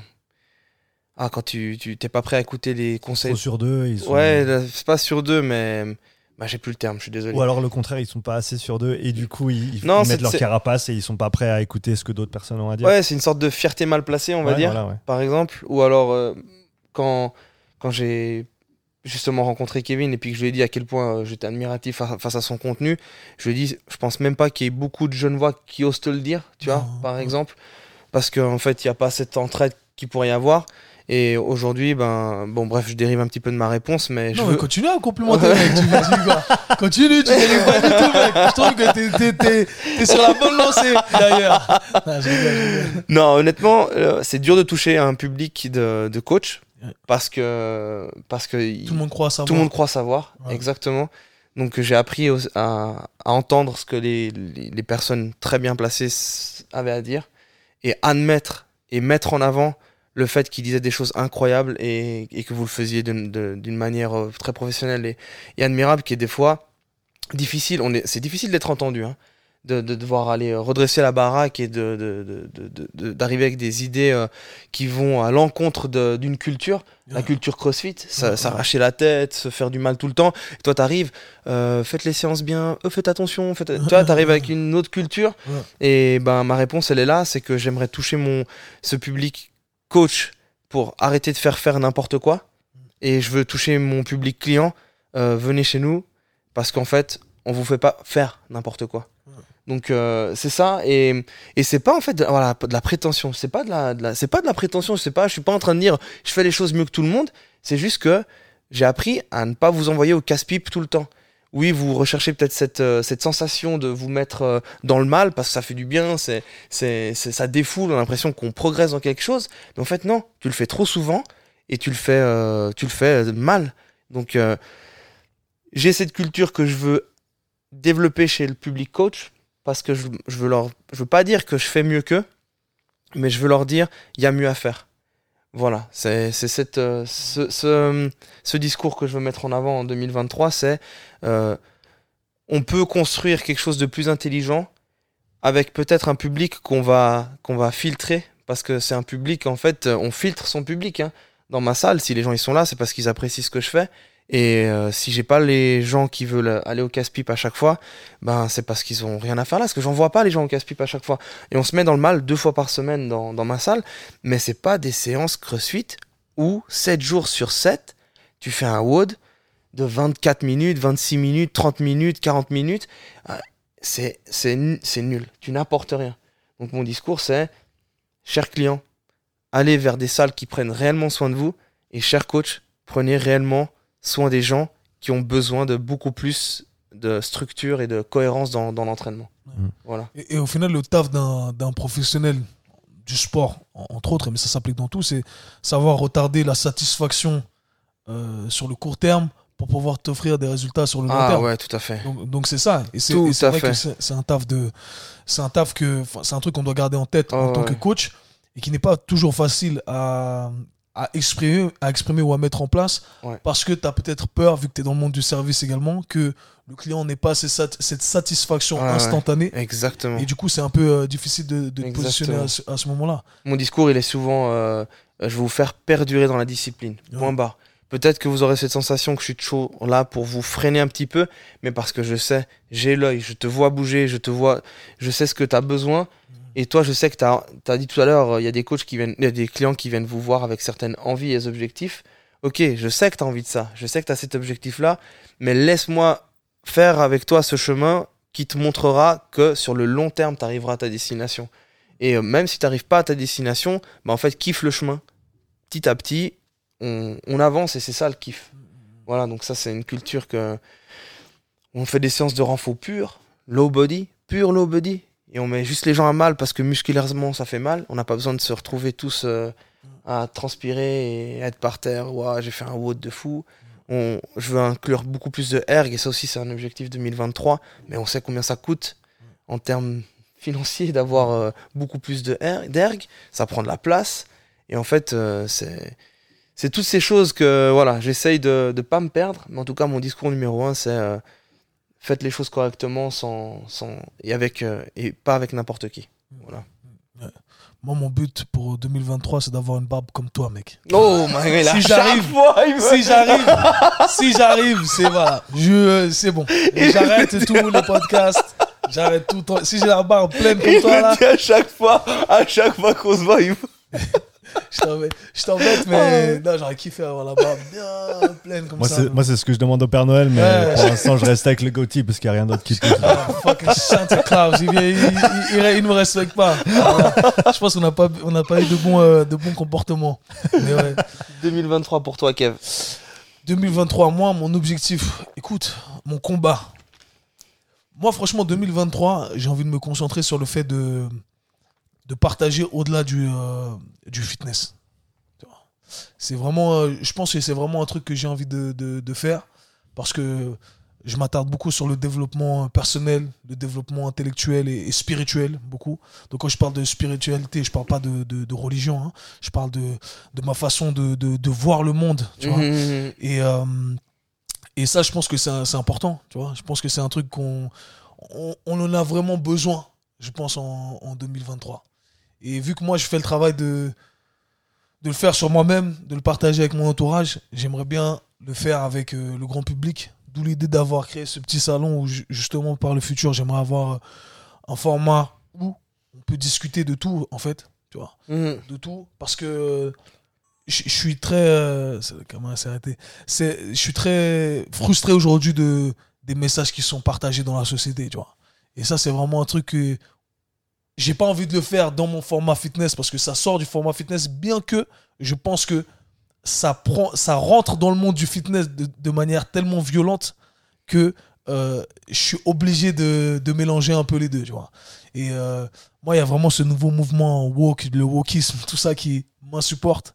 Et, euh, et j'ai envie de partager mes, mes two cents sur le sujet. C'est quoi, wokisme? Le wokisme, Va sur, va sur Twitter. va tu sur verras. Twitter. ouais. My god, je suis, conne- je suis déconnecté. Non, ce, ce mouvement woke, tu sais, ce mouvement où, euh, où on, tu vois, on cancel euh, les gens, où euh, on, on est, on, on cherche à promouvoir, la, à être le plus tolérant possible, mais euh, en, en cherchant à le faire, on tombe dans les extrêmes où on devient intolérant justement.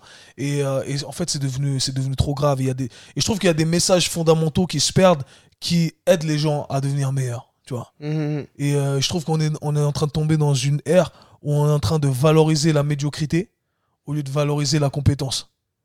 Et moi, je sais que j'ai grandi en valorisant tout le temps la compétence, en, en regardant des gens qui étaient meilleurs que moi sur différents aspects, et jamais en me disant, ah, s'ils sont meilleurs que moi, je dois descendre les standards. Tu vois, pour que moi, dans ma médiocrité, je devienne meilleur. Mon message, c'est non, hey, ils, sont, ils sont là, grâce à ces standards-là, eux, ils sont au top. Moi, j'aspire à devenir la meilleure version de moi-même en espérant me rapprocher de, ces standards, tu vois. le nivellement vers le haut versus le nivellement par, vers le bas. quoi. Ouais, c'est ça, tu vois. Je dis, c'est- complètement ridicule ce qu'on fait aujourd'hui, tu vois. Mhm. Et euh, sur, sur tous les aspects. Et pour pas, on va pas rentrer dans, dans, dans les détails, enfin, sauf si vous voulez qu'on qu'on divague là-dessus, parce que je trouve que c'est un sujet intéressant. Mais tu vois, c'est ce que je disais, c'est c'est comme si tu disais, euh, t'as pas pu, euh, t'as pas pu aller en NBA, ben on va descendre les paniers de basket, tu vois. Ouais, on, va les mettre à, à- on va les mettre à 2 mètres 50 au lieu de, je sais plus à combien ils sont, 3 mètres Je 50. suis tout à Tu vois ce que je veux dire? Ah ouais, ouais. C'est, tu vois, j'arrive pas à comprendre cette nouvelle mentalité et je pense que Ah, moi, moi, en fait, en ayant un enfant, je réalise à quel point ça va être important pour moi de partager ces- ce genre de message. Mhm. Tu vois, où, où je dois lui dire, hey, apprends à pas être médiocre. Tu vois. Mhm. Apprends à. Hey, et, et si, si t'as été pas bon dans un truc, je vais dire, c'est parce que t'as pas été bon. Tu vois, c'est ta faute à toi. Ouais, ouais. C'est pas la faute du monde extérieur. Mhm. Tu vois, c'est pas. c'est aussi, ouais, je- Tu vois et, et ça, je pense que c'est, à mon avis, un des messages les plus importants qu'on qu'on puisse faire passer sur ces sujets-là, c'est la, c'est c'est la prise de, de responsabilité. de. Ah, oui. ça. Tu es responsable de ta destinée. ta et certes, il y a des facteurs que tu ne peux pas maîtriser, Ouais.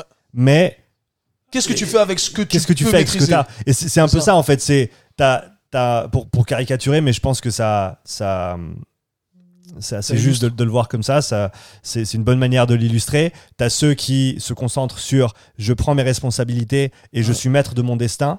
Mhm. Et si je suis dans la merde, eh ben, je vais faire en sorte de m'en sortir et je vais faire ce qu'il faut pour être meilleur. Ouais. Et tu as l'alternative qui est de pointer du doigt et de dire si j'y arrive pas, c'est la faute de juste, X, Y, Z ou tout, ou tout le monde ou Ouais. telle ou telle chose ou tel ou tel groupe ou tel ou tel machin. Et, et au final, c'est ça. Tu es, soit dans euh, la, la- la prise de responsabilité individuelle, soit dans la victimisation de ta situation. Et on sait bien que se plaindre, ça, ça, ça a jamais. Alors, des fois, c'est nécessaire. Il faut Mhm. pouvoir se libérer ce que tu as sur le cœur, parler librement, etc. Mais à un moment donné, après, c'est passer à l'action. Ouais. Et, et moi, c'est dans mon, dans mon ADN de, de l'action, c'est dans mon ADN. Parce que parce qu'il y a que ça en fait. Il y a- que ça. C'est tu peux tu peux demander à quelqu'un ce qu'il croit, Ouais. et après tu peux regarder la manière dont ils agissent. Et la manière dont ils agissent te dira plus sur les valeurs de la personne que ce qu'elle t'a dit qu'elle croyait. Mhm. Bien sûr. Et, et- et je pense que par l'action, et, et moi le premier, j'ai- je suis pas parfait, il y a plein de choses que, que je dis et que je fais pas nécessairement euh, comme je devrais le faire, Mhm. mais c'est un travail de tous les jours, Ouais. et j'essaye d'en être conscient. Et, et- et je pense que mettre ce fait-là en avant, de se dire que on a, on a tous les cartes euh, que- qu'on a été, qui ont été distribuées. Ouais. On n'a pas tous le même jeu pour commencer, ça, ça. c'est sûr et certain. Mhm. Et dans notre situation actuelle, dans le euh, Western Society, Ouais. on a les meilleures cartes qui auraient pu être distribuées dans Exact. l'histoire de l'humanité, Ouais. en tout cas jusqu'ici. Ouais. Et on, on se doit d'être euh, grateful, on se doit d'être reconnaissant de cette opportunité, de la chance qu'on a. Et, mais ensuite, à partir de là, ça reste à, à nous de faire le travail, ça reste à nous de faire ce qui est juste et d'avancer. Et que ce soit positif pour nous, pour notre famille, pour notre communauté. Et, et je pense que ce- ce- cette facette de positivité, elle, elle peut euh, rayonner et, et faire en sorte que, euh, que, les, que les, les moments un peu plus sombres peut-être qu'on traverse et qui Ouais. se manifestent dans, dans certaines parties de, de la société euh, puissent... voilà, qui- qu'il y ait une réponse à ça. Et, et je pense que la réponse, c'est c'est avec, la- c'est avec la positivité, la, la prise de responsabilité, euh, l'entraide, le soutien, bien sûr, euh, mais il faut que chacun y mette de, du sien. Du sien, Ouais, clairement. Ouais. Ah, non, c'est clair. Je pense que c'est- tellement important. Tu as, tout résumé. Et le, le- ce sentiment de responsabilité que les gens essaient de, les gens, les gens essaient de s'en décharger exactement. complètement. Et, et aussi, on, on oublie, tu vois, que en fait, on pense que ça va rendre nos vies plus faciles, mais pas du tout, tu vois. Et, et les gens, en grandissant, parce que plus on vieillit, je me rends compte que vraiment la vie c'est dur. J'ai beaucoup plus, j'ai d'empathie même pour les. Tu vois, moi j'ai grandi avec un père où, euh, enfin, j'ai pas grandi justement avec mon père, j'ai grandi avec ma mère, mais euh, avec mon père on n'avait pas de relation, on a, une relation, enfin, euh, on l'alimente plus maintenant, tu vois. Et en étant plus mature, en ayant voilà toutes ces responsabilités que j'ai depuis longtemps, hein, c'est pas pas nouveau, tu vois. Comme je te l'ai dit, mon enfance c'était moi depuis l'âge de 24 ans, je c'est moi qui paye le loyer de ma mère, tu vois. Enfin, il y en a qui, qui préfèrent acheter des voitures, moi j'ai toujours fait euh, j'ai toujours fait ça. Donc quand j'ai eu un enfant, ça m'a même pas changé la vie. Il y a des gens qui ont un enfant, ils disent ah et ça change leur vie parce qu'ils ont eu, euh, ils ont tout d'un coup un sentiment de responsabilité. Mais moi j'ai toujours eu ça. Mhm. Parce que ça a toujours été mon devoir, moi, d'aider ma mère, d'aider ma famille euh, au pays, de payer les études de, de mon petit frère, tu vois. Mhm. Donc ça, ça, ça a toujours été un, un devoir pour moi. Et, euh, et c'est important d'avoir justement un devoir, un, but, tu vois. Parce que sinon, sinon la vie, c'est yo, this shit is hard, man. Tu vois ce que je veux dire? C'est c'est dur. Alors, récemment encore, j'ai vu, euh, il y a une célébrité, le gars qui fait le. J'avais des gens qui le connaissaient, tu vois, aux, aux États-Unis. euh, le gars qui faisait le, le- un danseur DJ de. euh, tu connais le show de Hélène? Ouais, ouais, ouais. voilà, le gars, il, s'est suicidé alors que c'était un gars qui était super happy. Mhm. Euh, tu, vois, tu vois des, faire des vidéos avec euh, ses enfants sur Mhm. Instagram. C'est le gars qui euh, encourageait chaque personne qui venait sur le plateau. Tout le monde a des bons feedbacks sur lui. Et le gars, en fait, il était déprimé, tu vois. Mhm. Et, et- et tu te rends compte, en fait, tu, en fait déjà, tu as plus d'empathie envers les gens parce que tu sais pas ce qu'ils vivent. Mhm. Tu vois, aujourd'hui, quand je vois quelqu'un qui est dans un mauvais mood, je me dis, je je sais pas ce qui se passe dans sa tête. Peut-être Ouais. qu'il y a un truc qui, qui se passe pas bien dans sa tête. Je sais pas ce qui se passe dans sa vie de famille, dans sa vie financière. J'en veux, j'en veux moins aux gens. Moins aux gens, tout On à a, fait. on a aucune idée en fait. On n'a aucune idée. on, a, ouais. on a, on a absolument. Et, et Ouais. même des gens qu'on connaît, enfin, moi je Ouais. vous connais, Ouais, Mhm. Tu sais pas. mais en même temps j'ai aucune idée Non, en fait de ce qui pas. se passe dans votre tête, de ce Tu qui s'est pas. passé ces dernières. Enfin Ouais. voilà. Et, et pour- même pour la plupart des gens, même pour, tu vois, même pour ma femme, pour des Ouais. gens qui, avec qui Ils sont tu proches vis de tous toi, les ouais. jours depuis une décennie, Tu sais pas. ouais. tu, tu les connais. Mais en fait, personne se, se connaît comme soi-même Ouais. et on est très très hâtif en général à, à imposer un jugement Ouais. sur des personnes de qui on connaît littéralement rien. Rien, on connaît peut-être leur prénom et encore. Et, euh, et, et on les a rencontrés trois fois Ouais. et on pense tout savoir et on, on est, on est extrêmement critique et, je suis d'accord avec toi on a ouais c'est encore une fois c'est prise de responsabilité c'est ne pas euh, imposer la faute sur les, les autres Ouais. et, et se dire que bah, peut-être qu'avec un peu plus d'humilité un peu plus d'écoute Ouais. un petit peu plus d'attention euh, ça, ça, Ça peut que aider. ça peut que aider. Non, et c'est ça. Et puis pour combattre justement ce fait que euh, on a tous des trucs à l'interne qui sont Mhm. compliqués à, Mhm. à- à vivre. euh, déjà, être plus responsable, ça peut que t'aider, tu vois. Et avoir un, avoir un, un objectif, tu vois, une mission. Tu vois, moi, je, je dis tout le temps, euh, on, on- est en mission.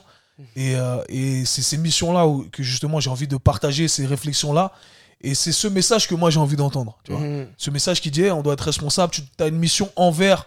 Et ça, c'est c'est un truc vraiment qui est pas assez partagé selon moi envers les gens qui t'entourent. Peu importe, à ton échelle, tu as une mission de représenter quelque chose de bien. Mhm. Tu vois Mhm. Parce que ça, ça va rendre ta vie meilleure.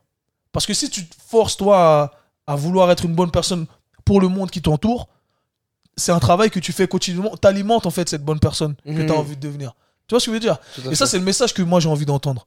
J'ai pas envie d'entendre Ah non, c'est le monde autour de toi qui. Tu vois, t'es une victime, le monde autour de toi est pas bien, c'est standard, ils sont Mhm. pas justes, je peux pas rentrer dans, dans, dans, dans ces endroits-là à cause de, à cause de ces standards. Mhm. Euh, c'est, euh, voilà, bref, moi ça me casse les couilles tout ça. Tu vois? Et, euh, et j'ai envie d'entendre un message qui dit Non, hey, toi à ton échelle, avec ce que tu as à disposition, fais, maximise ce que tu peux maximiser ici et tu vas avoir un impact positif dans la vie des gens. Et ça, ça va te- ça va t'amener à devenir la meilleure version de toi-même, tu vois Mais il faut faire le taf. Et Ah, dans tout, c'est ça. C'est ça. Et au final, euh, la difficulté qu'on a euh, avec euh, tous ces réseaux sociaux, c'est bah, déjà de on voit qu'on doit transmettre un message en, en 10 secondes avec cette, cette- cet impact qu'on a en touchant la personne. La personne a peut-être aussi cette sensation que c'est demain que ça doit se faire et que c'est demain que ça peut se faire. Alors que c'est un travail de longue haleine parce que tu l'as dit, en vieillissant, on se rend compte de telle et telle chose.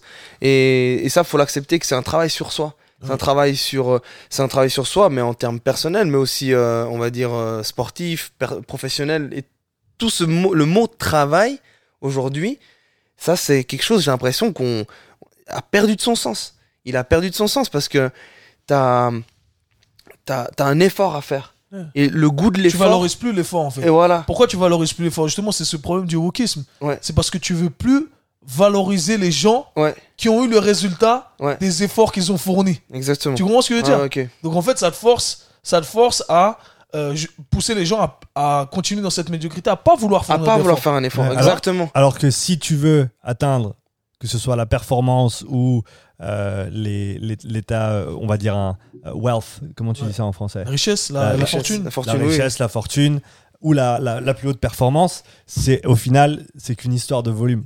Et, et c'est- un sujet qui, qui revient beaucoup pour moi dernièrement. Euh, j'ai et ça, j'y pensais déjà il y a un petit moment en ayant lu des, des papiers et écouté des coachs là-dessus. En haltérophilie, quel est le facteur déterm- qui détermine ou qui est, qui est le, le- lié le plus étroitement à la performance sur la plateforme? C'est le tonnage par année. Combien Tout tu, lèves hein. par année? Et le tonnage de cette année, il va être déterminé par le tonnage de tes dix dernières années. Parce que tu peux pas sauter de X à, à, à 7000 euh, en, en- une année. Pour les biathlètes, c'est Mhm. le volume d'entraînement, notamment à basse intensité, qui va être le meilleur prédicteur de performance. Zone deux, Zone 2, zone 2. Je parlais récemment avec euh, le, le coach des Norvégiens en triathlon qui disait le seul facteur que lui voit, c'est un mec qui est super calé sur la data, il, il mesure tout, il- mais en même temps il est très, il, a, il a une perspective extrêmement holistique du coaching et du sport, mais il a dit pour lui le seul facteur, le facteur que tu peux influencer, qui a le plus d'impact sur tes performances, c'est le volume de travail Mhm. au point où, pour ces gars, ils pensent même plus en heures de travail, ils pensent en calories. Parce que le facteur limitant des heures de travail que tu peux faire, des heures d'entraînement que tu peux faire en une semaine, c'est combien de calories tu peux manger et du coup, comment est-ce que tu peux absorber ces calories. Donc, eux, ils en sont au stade où ils font des études de traceurs d'aliments dans l'estomac, combien est-ce que tu en absorbes, combien est-ce qu'il en ressort, Ah, euh, combien tu as de calories dans une banane versus un autre truc versus un autre truc? Ouais. Parce que c'est le stade où ils en sont. Une, une semaine moyenne d'entraînement pour un triathlète norvégien, c'est 30 heures par semaine. Les grosses semaines, c'est 40 heures d'entraînement par semaine. Et, tu, et au final, pour le travail, c'est pareil. Et c'est ce que, un des trucs que Alex il dit, c'est juste le volume. Et c'est un des trucs qui, qui me pousse Ah dans cette direction pour l'année prochaine. C'est faut juste que je fasse ce que je fais, mais il faut que j'en fasse plus. Et je sais que si déjà maintenant ça marche avec la quantité que je fais, le faire plus, ça va fonctionner, mais comme tu l'as dit, ça requiert de l'effort, du travail, Bien du sûr. temps, et c'est pas facile parce qu'il faut s'asseoir, il faut le faire. Et, et- et je, et je pense que c'est l'antidote euh, potentiellement à, à ce dont tu parlais là, Ouais. c'est euh, c'est le travail en fait. C'est le travail, que ce soit dans l'entraînement, que ce soit dans, dans, dans l'entrepreneuriat, que ce soit dans la vie de famille aussi, hein, passer du temps avec sa famille et, et y passer du temps et, et, et y dédier son attention. Mhm. Euh, c'est c'est des choses qui sont pas faciles, mais c'est des choses qui sont extrêmement importantes et euh, voilà, faut faire le taf quoi. Mais pour revenir à cette, à cette, euh, à cette euh, rapidité euh, que, que reçoivent les gens, que, que reçoivent les messages, oh putain, j'arrive pas à dire ma phrase.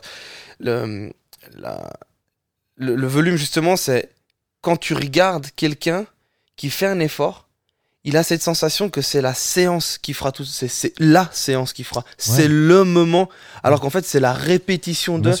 Et c'est ça sûr. qui, qui aujourd'hui euh, nivelle la société vers le bas. C'est que c'est C'est vraiment. gratification instantanée voilà. versus savoir pourquoi tu Savoir travailles pourquoi et savoir travailles. que ça va prendre un mois, deux mois, dix ans pour arriver où tu veux. Ouais.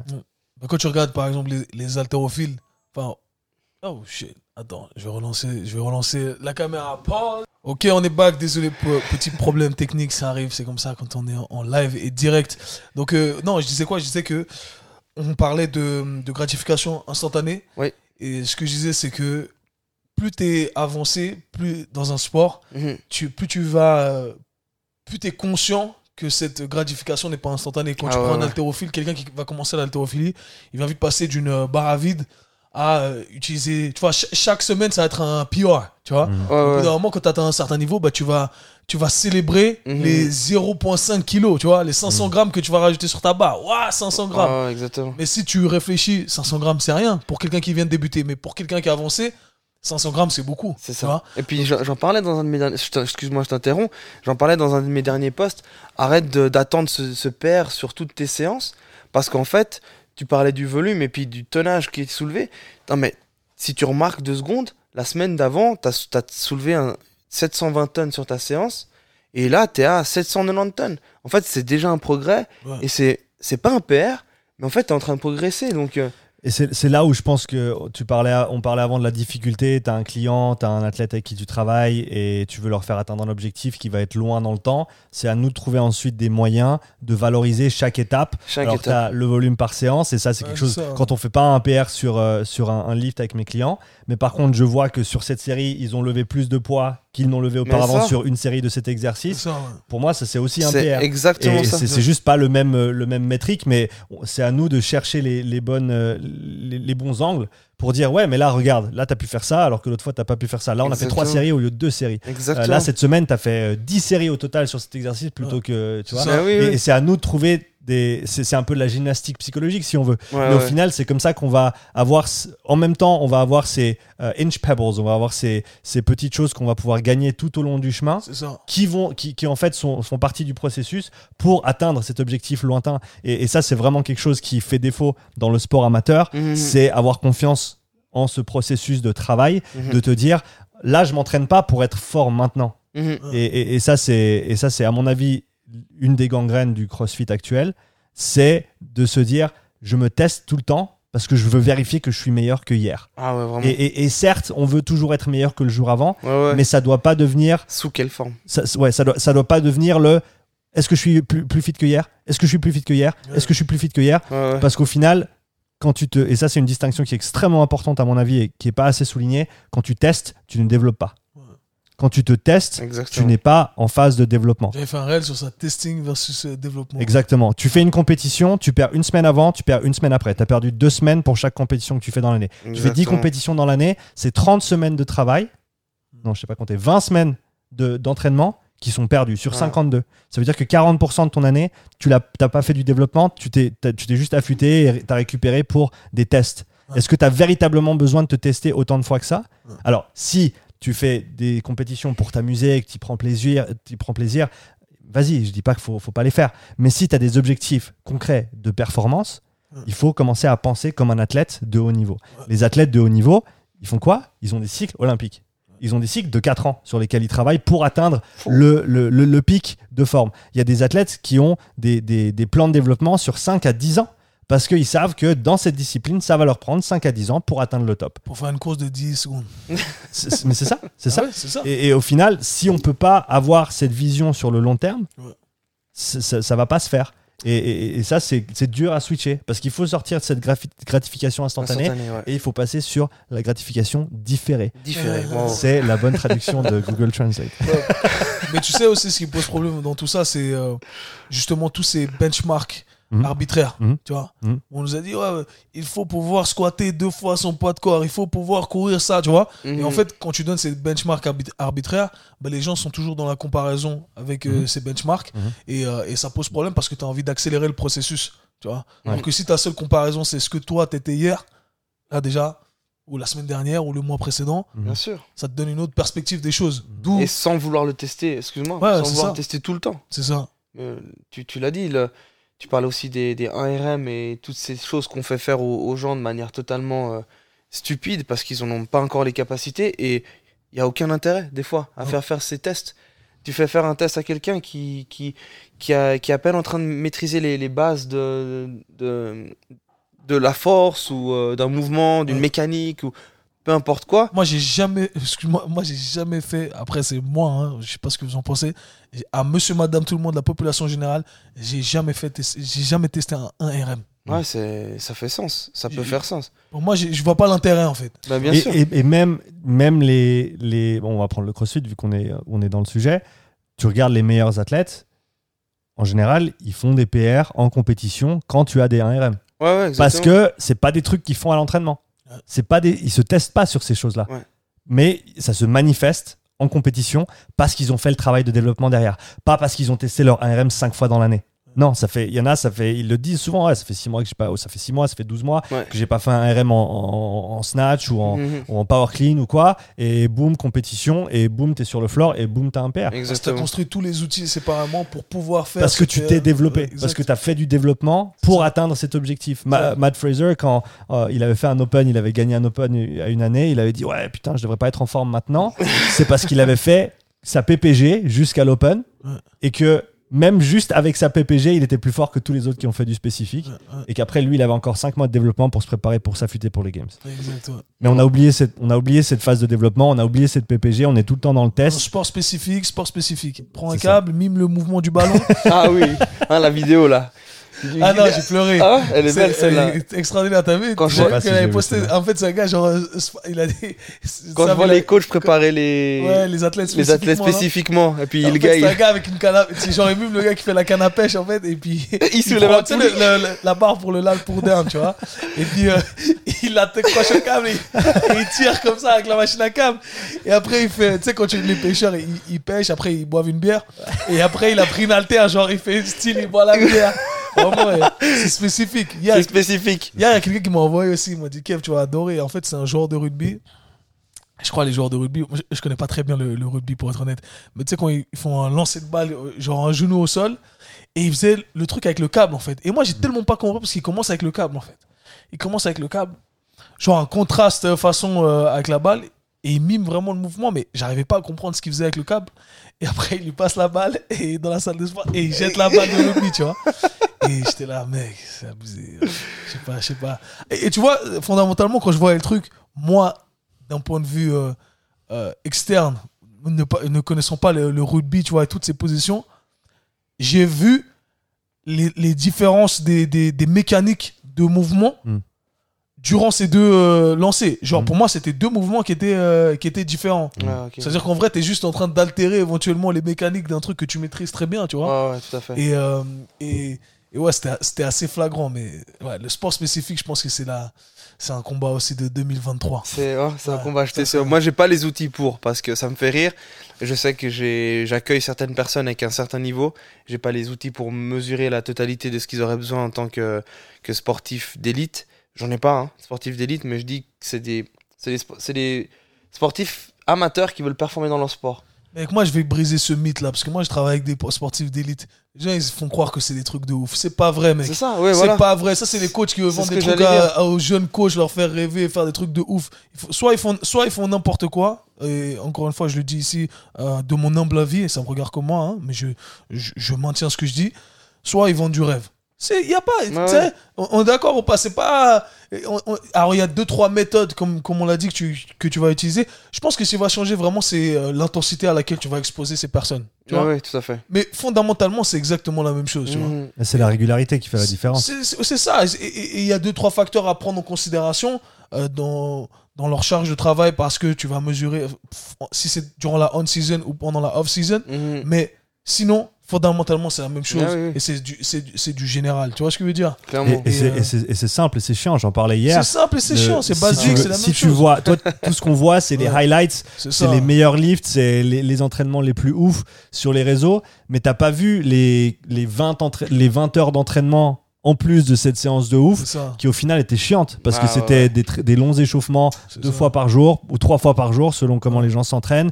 C'était des séances de, de- de choses extrêmement simples Ouais. mais faites de manière récurrente chaque semaine, chaque mois et chaque année avec un minimum de blessures, avec un ça. minimum de temps off, avec un bon raisonnement sur la périodisation, la structure de ces entraînements dans le temps pour atteindre un certain pic de forme à un moment donné. Mais au final, c'est pas très compliqué Non.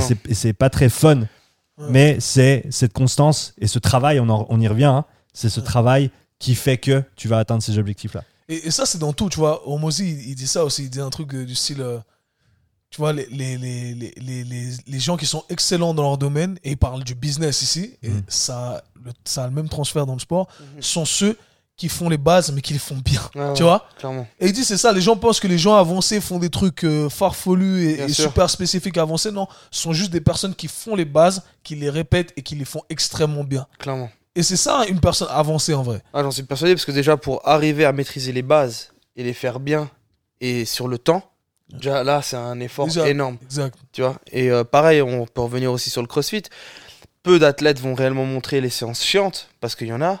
Et, et quand on est un athlète professionnel, au final, ils vont montrer leur metcon. Les gens vont se dire ah c'est ça, donc ils vont répéter que ça. Et euh, et pareil avec un exercice peut-être un peu plus spécifique pour un athlète, il va montrer ça parce que c'est un peu plus fun et les gens vont voir ça. Alors, c'est la culmination d'un- d'un- d'une Ouais. phase de progression de 4 Voilà. ou 6 semaines sur un exercice ou sur un élément. Et toi, tu vois juste la sixième semaine, t'as pas vu les. les six Exactement. Et en fait, les gens, bam, ils voient cet instantané, ce truc. Ouais. J'ai vu ça, c'est ça que je dois prendre et je dois. Ouais, c'est, c'est, je vois ce Metcon. Je Ouais. sais qu'il s'entraîne deux fois par jour, six jours par semaine. Ouais. Du coup, il faut que je fasse 12 fois 12, 12 fois par semaine. Ouais, c'est un- cercle vicieux parce que nous aussi on est amené à présenter ça, le truc sexy, parce qu'on sait que c'est ce qui va ramener l'engagement. la euh, moi, moi, je- vu, parle hein. de trucs chiants. Ouais. Moi, je parle volontiers de Ah zone ouais. de trucs chiants. T'as vu, il a raison, il a, il a dit on peut on va pas blâmer les gens qui, qui, qui pensent que ça, c'est même nous, on, Oui, on mais- ment ça parce que c'est notre c'est Ah, la pub. Tu vois, Kev qui parle de mobilité depuis avant que ce soit Ah cool. Et c'est, pas l'entraînement le plus Ah fun. Ouais, non ah ouais, la C'est classe. chiant, c'est chiant. C'est- je le dis depuis toujours aussi. Ça, c'est vraiment un C'est- truc. euh, moi, je t'ai dit, je- respect avec le produit sur lequel il a commencé sur le marché. Mm. Après, il a, il, a- il a réussi à, à tenir. En fait, on, on en parlait en, sur, par message l'autre jour. C'est, il faut tenir. Tu tiens ton message et tu, et tu, tu, tu charbonnes. Tu taffes, tu taffes, tu taffes jusqu'à ce que tu sois entendu et que tu sois compris. Et entre guillemets, c'est triste à dire, mais que tu sois à la mode. Ouais. C'est ça qui est. C'est ça, qui- c'est ça qui est chiant. hein. Tu, tu crées la mode, à toi, si c'est pas encore la mode, crée la mode. Et si ça l'est pas, tiens pour que ça devienne la mode. Mais même Sean, il me disait dans le premier podcast qu'on a fait, il a dit Ouais, là, t'es t'es le premier, mais quand ça va venir, ça veut dire que tu vas être un, un des Un pionniers. pionnier. Il disait. Et je disais Ouais, ouais, j'y pensais même. Moi, j'y pensais pas comme Bien ça sûr. de toute façon. Mais c'est vrai qu'au début, bah, personne calculait, calculait ce, que, que- ce que je disais. Hein. C'est sûr. Moi, je parle de zone 2 et de ça depuis longtemps. Hmm. Tu vois Mais c'est pas. nous, ce tu vois, toutes les- tous les clients en ligne avec qui j'ai commencé, il y avait toujours ce, ce- cette accroche Mm. où je disais, écoute, même ceux qui faisaient du body pour de la, de la composition, avec ma coach Sally qui elle fait, fait du body, tu vois, Mhm. eux en général, ils vont mettre le cardio à la fin. Mm. Et nous, et c'est ce que j'ai toujours enseigné à Sally, nous, on le, met au- on le mettait au début, tu vois, pour, euh, pour, pour poser cette fondation, le travail d'endurance fondamentale. Mhm. Donc on commençait sur trois mois où c'était que du focus sur euh, de la zone 2. Mm. Et, euh, et au départ, les gens ils étaient là, non mais comment ça? Et ceux qui sont habitués au- au truc- aux compositions de body, où le cardio ça vient que à la fin, Mhm. Tu vas me remercier après quand on va pouvoir bombarder le volume que tu Ah, veux quand tu vas mettre. pouvoir tolérer tu vois, double Ah, du tu vas volume que ce le que tu double, pourrais faire Et avant. tout d'un coup, ils arrivent à consommer beaucoup plus de, de, de calories, c'est-à-dire qu'avant, ils, euh, tu vois, ils, ils faisaient des cotes euh, Mhm. ridicules, tu vois, ils devaient se mettre à 800 calories, tu Exactement. vois, alors qu'avec nous, ils, mangent, ils font leur cut à 1500 et quelques calories. Ah ouais. Mhm. Bah, ça, tu vois, ça, c'est tout le travail de zone 2 qu'on fait. Et moi, je te parle de ça au début. Ah Il y en ouais. a qui me disaient, mais. Et, et je disais tout le temps, les trois premiers mois, si vous les tenez avec nous, vous allez vraiment apprécier les résultats après. Ouais, ouais. Et je prévenais, ça va être, ça va être chiant.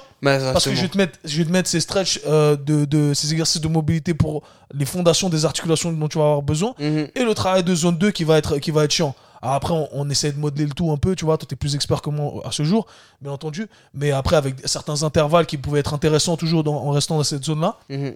Et, euh, et, mais mais c'était ça. Et c'est taf long et chiant, mon Ouais, gars. ouais, ouais. Et Ah, c'est le suis- taf long et chiant qui donne les résultats. tu prêches, ça un convain- vérité. tu prêches un convaincu. hein. Ouais. Ça, quand ils arrivent dans ma salle et puis que je leur dis, je leur dis, ça va être chiant au début. Cette barre, elle va rester vide pendant un moment, mais faut l'accepter. Tes articulations sont pas prêtes, ton, toutes ces choses, ta technique n'est pas bonne, etc. Et je pense, sans prétention aucune, je suis le seul à donner les cours de, les fondations, les fondamentaux CrossFit. Ils sont totalement, euh, totalement en décalage avec ce qui est vendu dans le cours. Mm. Ça veut dire que oui, c'est des bases, mais ça ne suffit largement pas. Et je dois être un des seuls à vendre les initiations que nous on fait à Keep Up, parce qu'en fait, c'est des mini-séminaires d'haltérophilie. T'es obligé de passer par là, mec. Tu vas faire quoi quand tu vas te retrouver avec une barre au-dessus de la tête euh, en haltéro parce que t'as fait un snatch, parce que c'est dans le Metcon? Et au final, le, le transfert de la barre vide, mais bien fait sur des charges, il va être monumental. Et, et ça, moi, je, je me, rapp- je me rappelle, je- quand, quand je faisais de l'altéro, j'avais arrêté et je crois trois ou quatre mois plus tard, j'avais fait un, un- un week-end de formation en altéro avec Mhm. un, un coach euh, au Canada. Super week-end de formation, on avait passé le week-end avec la barre vide. Ah ouais. Peut-être avec 30 kilos, enfin, juste histoire d'avoir des disques dessus. Littéralement rien. Et je me rappelle que le dimanche après-midi, fin d'après-midi, ben allez, vas-y, on monte sur une charge. Et je me rappelle avoir tapé euh, 90 ou 95% de mon clean, Mhm, mais sans même essayer, quoi. Parce Ouais, que c'était comme une lettre à la poste. mhm. Et ça, je le vois encore et encore. Et je parle beaucoup de, des ergos, le rameur et le ski notamment, comme étant des disciplines techniques, tout comme l'altéro. Et c'est pareil.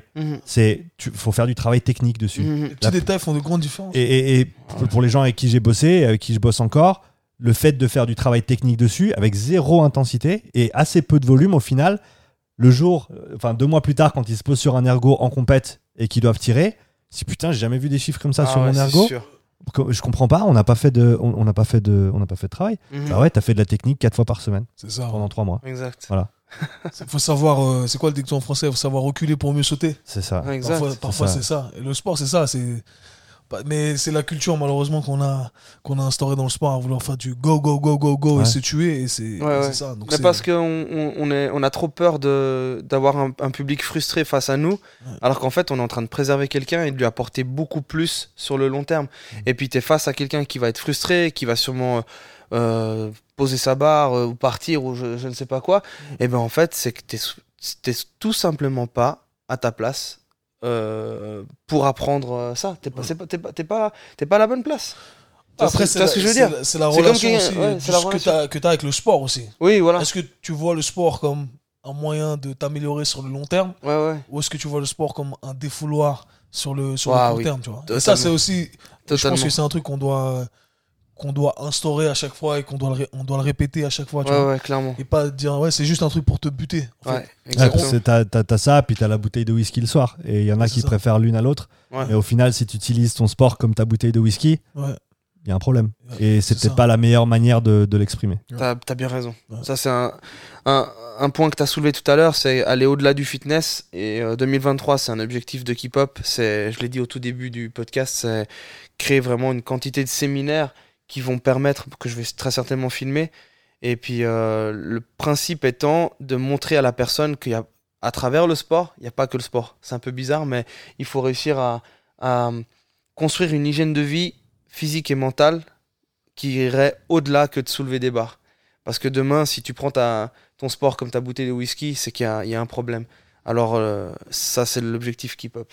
Pas Saverio, mais objectif Keep Up. Le calendrier est, est lancé et et il y a plein de choses à, à mettre en place parce que le développement personnel est tellement important pour te rendre encore plus fort dans ton, dans ton, dans ton domaine. Gérer la frustration, gérer la colère, gérer tout, tout ça, on, on nous l'apprend pas assez. Et je pense que si tu arrives avec ce discours, quelqu'un qui, qui va s'énerver en J'ai été ce gars en fait, j'ai été ce gars, donc euh, aie, aie confiance. Je suis passé par ces états de colère, ces états de frustration. Euh, Aujourd'hui, je suis une meilleure personne. Je suis pas parfait, je suis en décalage des fois avec ce que j'aimerais réellement euh, pouvoir euh, pratiquer, mais au moins, je sais la direction que je veux donner à, à ma personne, à ma salle et à mes clients. Non, franchement, c'est un, Amen. C'est, euh, le, le sport, franchement, j'aurais voulu que ce discours soit plus partagé aussi. À quel point ça peut changer ta vie. Moi, je, Ah en fait, oui. moi, je le vois. Je sais que dans notre métier, on a eu des clients qui nous ont dit ouais, Ma vie, elle a changé grâce à toi. Je reçois encore des messages sur Instagram aujourd'hui. J'entends. Tu sais, ça me donne vraiment de la force. Et, euh, et c'est pour ça que je dis tout le temps qu'on fait le plus beau métier du monde. C'est que jamais je vais prendre ce métier à la légère parce que je sais l'impact qu'on a. Et je le sais moi, sur moi-même aussi, l'ayant vu sur des gens et sur moi-même. Les gens pensent que le sport, ça va juste. euh, voilà, c'est juste ta performance à la salle. C'est pas vrai. Mhm. Tu vois, quand tu changes ton, ton apparence physique, il y a tout qui change autour Ah de toi. oui, tout à fait. Les gens, comme, les gens vont te regarder, Mhm. comment les gens vont te respecter éventuellement aussi, Mhm, mhm. tu vois, comment tu vas te sentir, t'as- t'as ton niveau de confiance dans ton environnement externe, ça va changer. Ouais, ouais. Éventuellement, ton niveau de confiance avec le sexe opposé, ou enfin le, même sexe en fonction de, de tes préfences. Mhm. Et tu as tous les paramètres vois, hormonaux, tu as t'as tous les paramètres, hormonaux, physiologiques de santé, exactement. longévité, toutes ces choses-là. En plus de ça, que j'avais abordé, tu vois, donc Mm. c'est c'est dommage qu'on on mette pas euh, le fitness à sa place, qui est ça en fait. Le fitness, c'est ça. Tu vois, ça va au-delà de, de ces clichés qu'on a pu instaurer dans l'industrie et que beaucoup essaient de, de promouvoir malheureusement. Mm. Et, et voilà, je pense que on va finir avec ce- cette bonne note. hein. Mhm. Un message à, à faire passer à l'audience. Euh, Kev, merci. Ouais, C'est- merci. Et ça va aussi, hein, l'opportunité d'échanger avec vous dans un cadre comme ça et de passer ce petit moment. Et comme tu l'as dit, on l'aurait fait de toute manière, donc autant l'enregistrer. Je pense que c'est une belle, c'est une belle devise, c'est une euh, au travers de laquelle j'essaie de vivre aussi. Donc euh, merci d'avoir euh, fait naître cette opportunité et de, de Et- continuer à pousser le game, mon, mon C'est- ami. C'est un plaisir, c'est un plaisir. Où est-ce qu'on peut vous retrouver pour l'audience qui veut checker vos, vos réseaux et euh, vos adresses pour ceux qui ont des business physiques? Oui, physique. Ben, je suis à, à Genève, dans la zone industrielle des Acacias. Mhm. Et euh, sur Instagram, ben, c'est SAF Coach. Et sinon, c'est Keep Up Geneva. Voilà les, les deux, les deux liens euh, Instagram. Et je devrais être un peu plus présent sur les réseaux. Peut-être ça sera quelque chose que j'arriverai à, à développer en 2023 pour avoir une audience un, un peu plus euh, large. Donc, euh, mais ça, c'est difficile pour moi.